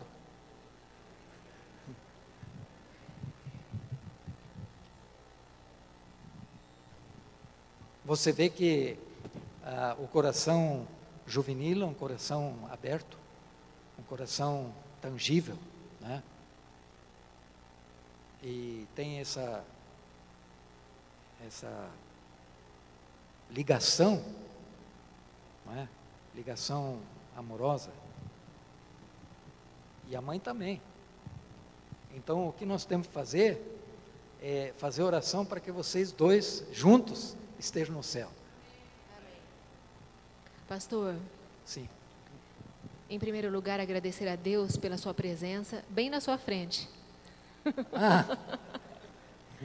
Sim. Em primeiro lugar, agradecer a Deus pela sua presença ontem e hoje. Que bênção, né?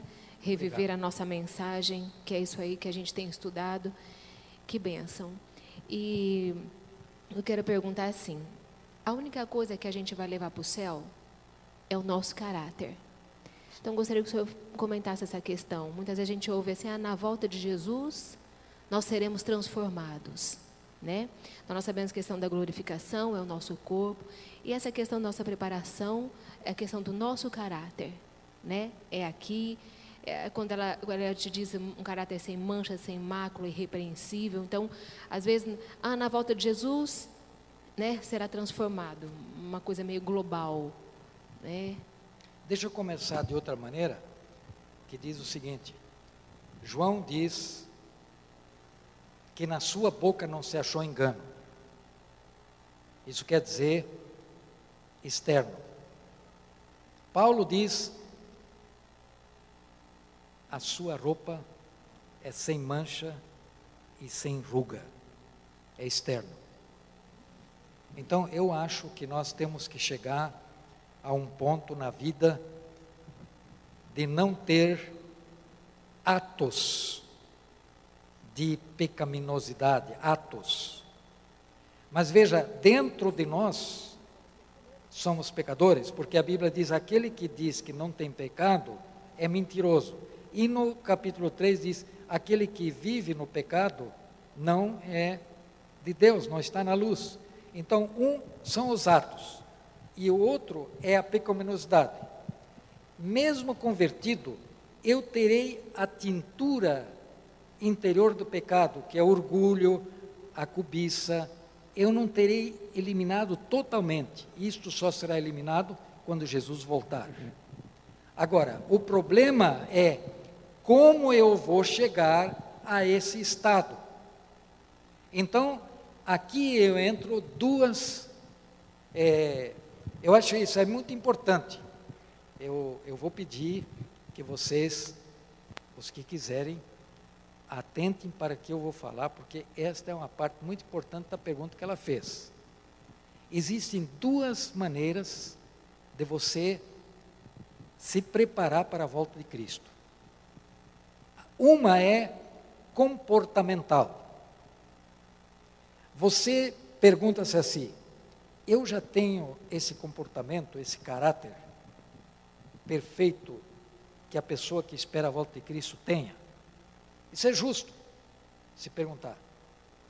Então, você acha que não tem. Aí você se preocupa com o comportamento. E acontece que, de repente, você percebe que você não está no ideal. Aí você desanima. E aí, quando fala dos últimos tempos, alguns até não vêm, porque acham que não estão preparados ainda. E que falar sobre os últimos acontecimentos é um temor. Essa é uma maneira. Você quer desenvolver um comportamento que seja o ideal para quando Cristo voltar, você dizer, estou pronto. Essa é uma maneira. A outra maneira é a maneira relacional. Então, eu não sei como eu estou. Eu só sei uma coisa: que Jesus disse que eu tenho que me esforçar para estar nele. Quem está em Cristo, em Cristo, estar unido à videira. Então, este é o esforço que eu tenho que fazer, de estar ligado a Cristo. Cada dia eu estou ligado. Ele não mandou eu cuidar do fruto. Ele disse assim: esteja em mim, aí eu estarei com você, e aí haverá fruto.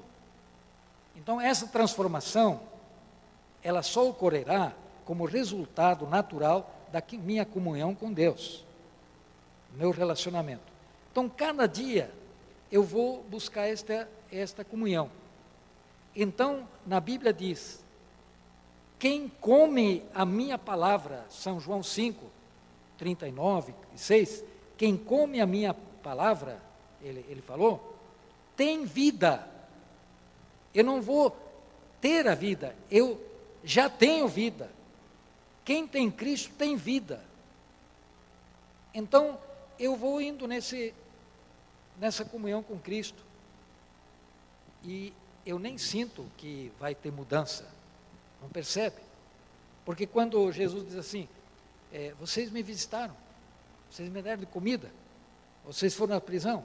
Senhor, quando foi isso? Quer dizer, a, a pessoa que está mudando nem sabe. Os outros veem. A gente não. Não percebe.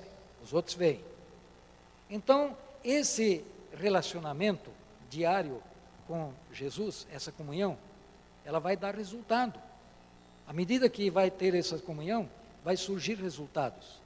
E esse é o preparo para o céu. Esse é o preparo. É, porque se você focar muito comportamental, é, como se você tem obrigação disso, né, é, é lógico que eu tenho, eu não estou dizendo que não devo me preocupar, mas o meu esforço é a comunhão. E nessa comunhão eu apresento a Deus que me ajude em certas coisas. E quanto mais perto de Cristo, mais pecador eu vou me sentir. Interessante isso. Sim. Ah, eu não creio que alguém possa dizer que vai chegar num nível de não ter mais pecado. Porque se você vai chegar num nível que não tem mais pecado, você não precisa mais nem, nem Cristo. Eu acho que nós só temos perfeição em Cristo. E esses pecados, por exemplo, na sua boca não se achou engano, quer dizer, são aqueles é, pecados que de mentira, de falar palavras blasfêmias, de xingar, de ira, de vingança. Essas coisas, eu acho que o cristão não deve. Na sua boca não se achou engano. Na sua veste não tem ruga nem mancha. Quer dizer, nas coisas exteriores, eu posso ser um exemplo. Pago minhas contas, não é? mas não quer dizer que agora eu, eu sou de tal maneira que não tenho mais nenhum pecado em mim. Porque dentro de mim eu tenho ainda a tintura do pecado. E em um momento ele vai aparecer. E a senhora White diz: aquele que está em comunhão com Cristo, se cometer um pecado que está permanecendo em Cristo, e ele sentir tristeza por aquilo que ele errou, não é por causa deste pecado que Deus vai amá-lo menos. Exato. Então, é, é lógico que ele não vai viver no pecado. Mas pode ser que num dia há um deslize, ele vai chorar e Deus, olha, num outro momento ele vai ter um outro deslize, mas num outro sentido, não é uma repetição constante, porque aí ele está vivendo no pecado, certo? É. Então a, a perfeição é difícil, porque na Bíblia perfeito é aquele que se arrepende, é aquele que vai à igreja louvar a Deus. Não é uma perfeição ética, é uma perfeição relacional.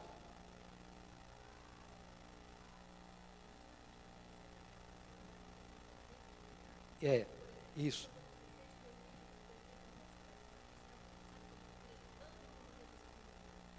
Sim. E é difícil de amar como ele. Sim. Agora. Agora. Tem mais perguntas? Vamos, vamos encerrar, sim. Pois não. Vamos agradecer ao pastor Wilson, já agradecemos aí, alguns já foram porque ficaram liberados, né?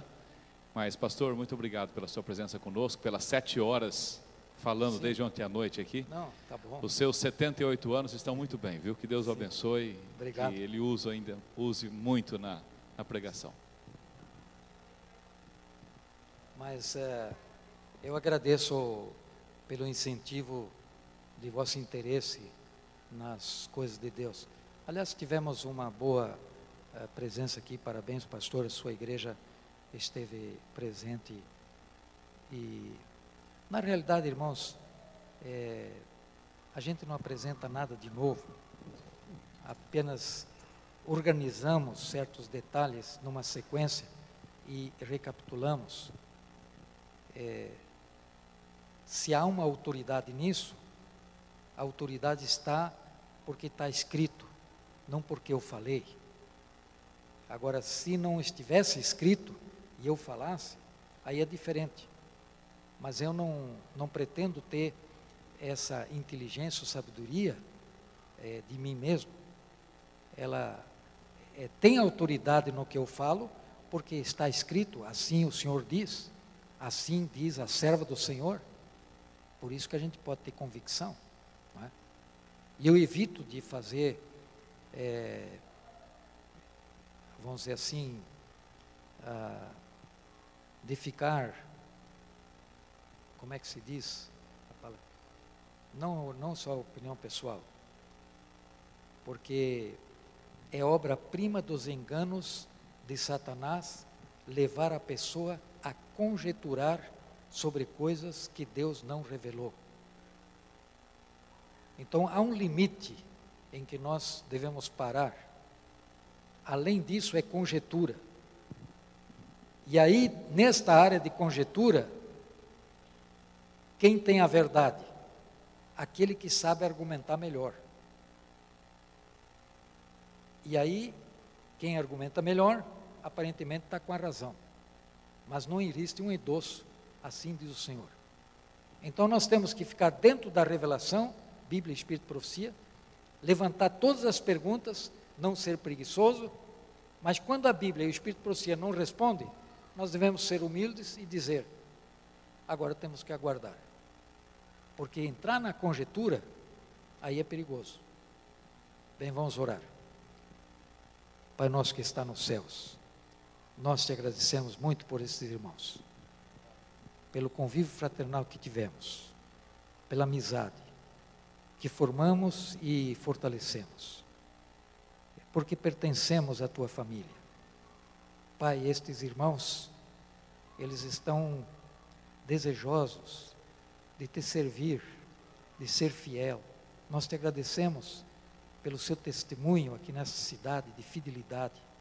Eles são uma luz aqui nas trevas, levando a vida aos que estão perecendo. Capacita cada um de nós para sermos uma bênção. Começando na nossa casa.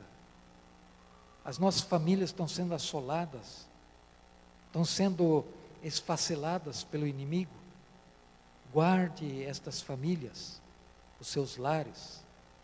E se houver alguma necessidade de reconciliação, que o façamos, tendo em vista a breve volta de Cristo, que este seja o foco, não as brigas, os desentendimentos, que possamos dizer: perdoa-me, eu errei.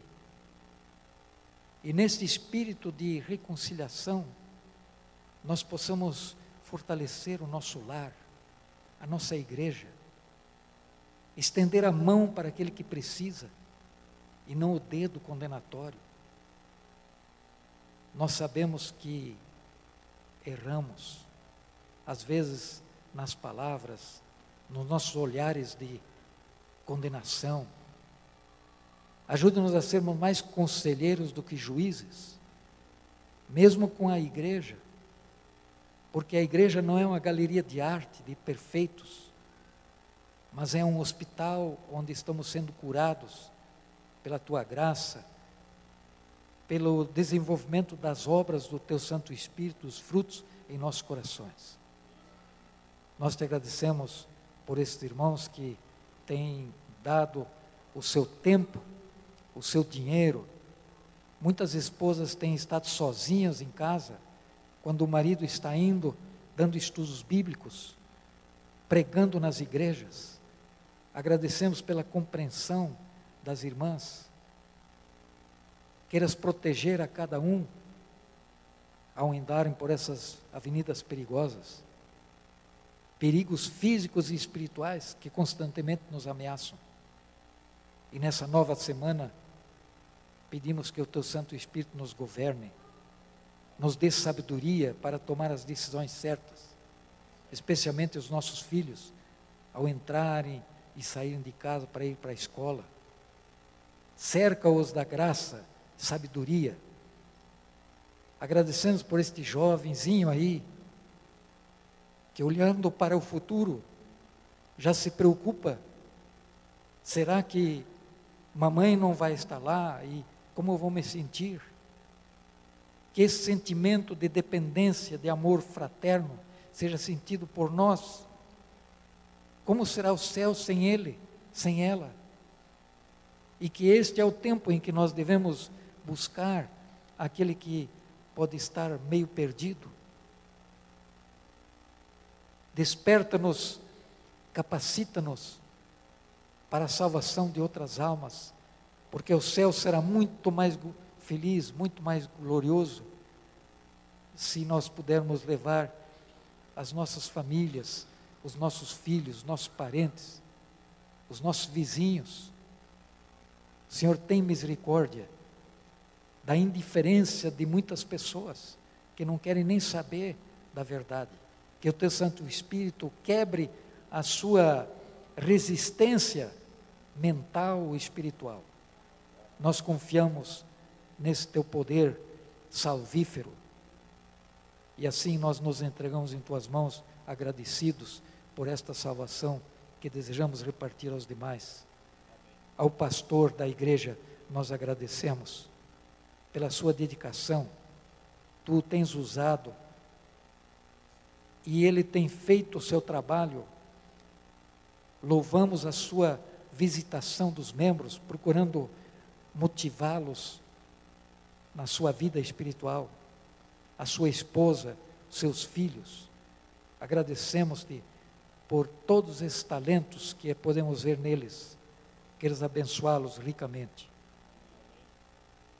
E queremos que seja extensiva essa bênção a todos os demais pastores. Em nome de Jesus. Amém. Amém. Irmãos, muito obrigado. Que Deus os abençoe. Espero não ter cansado vocês, né? Porque se vocês cansaram, eu também me cansei.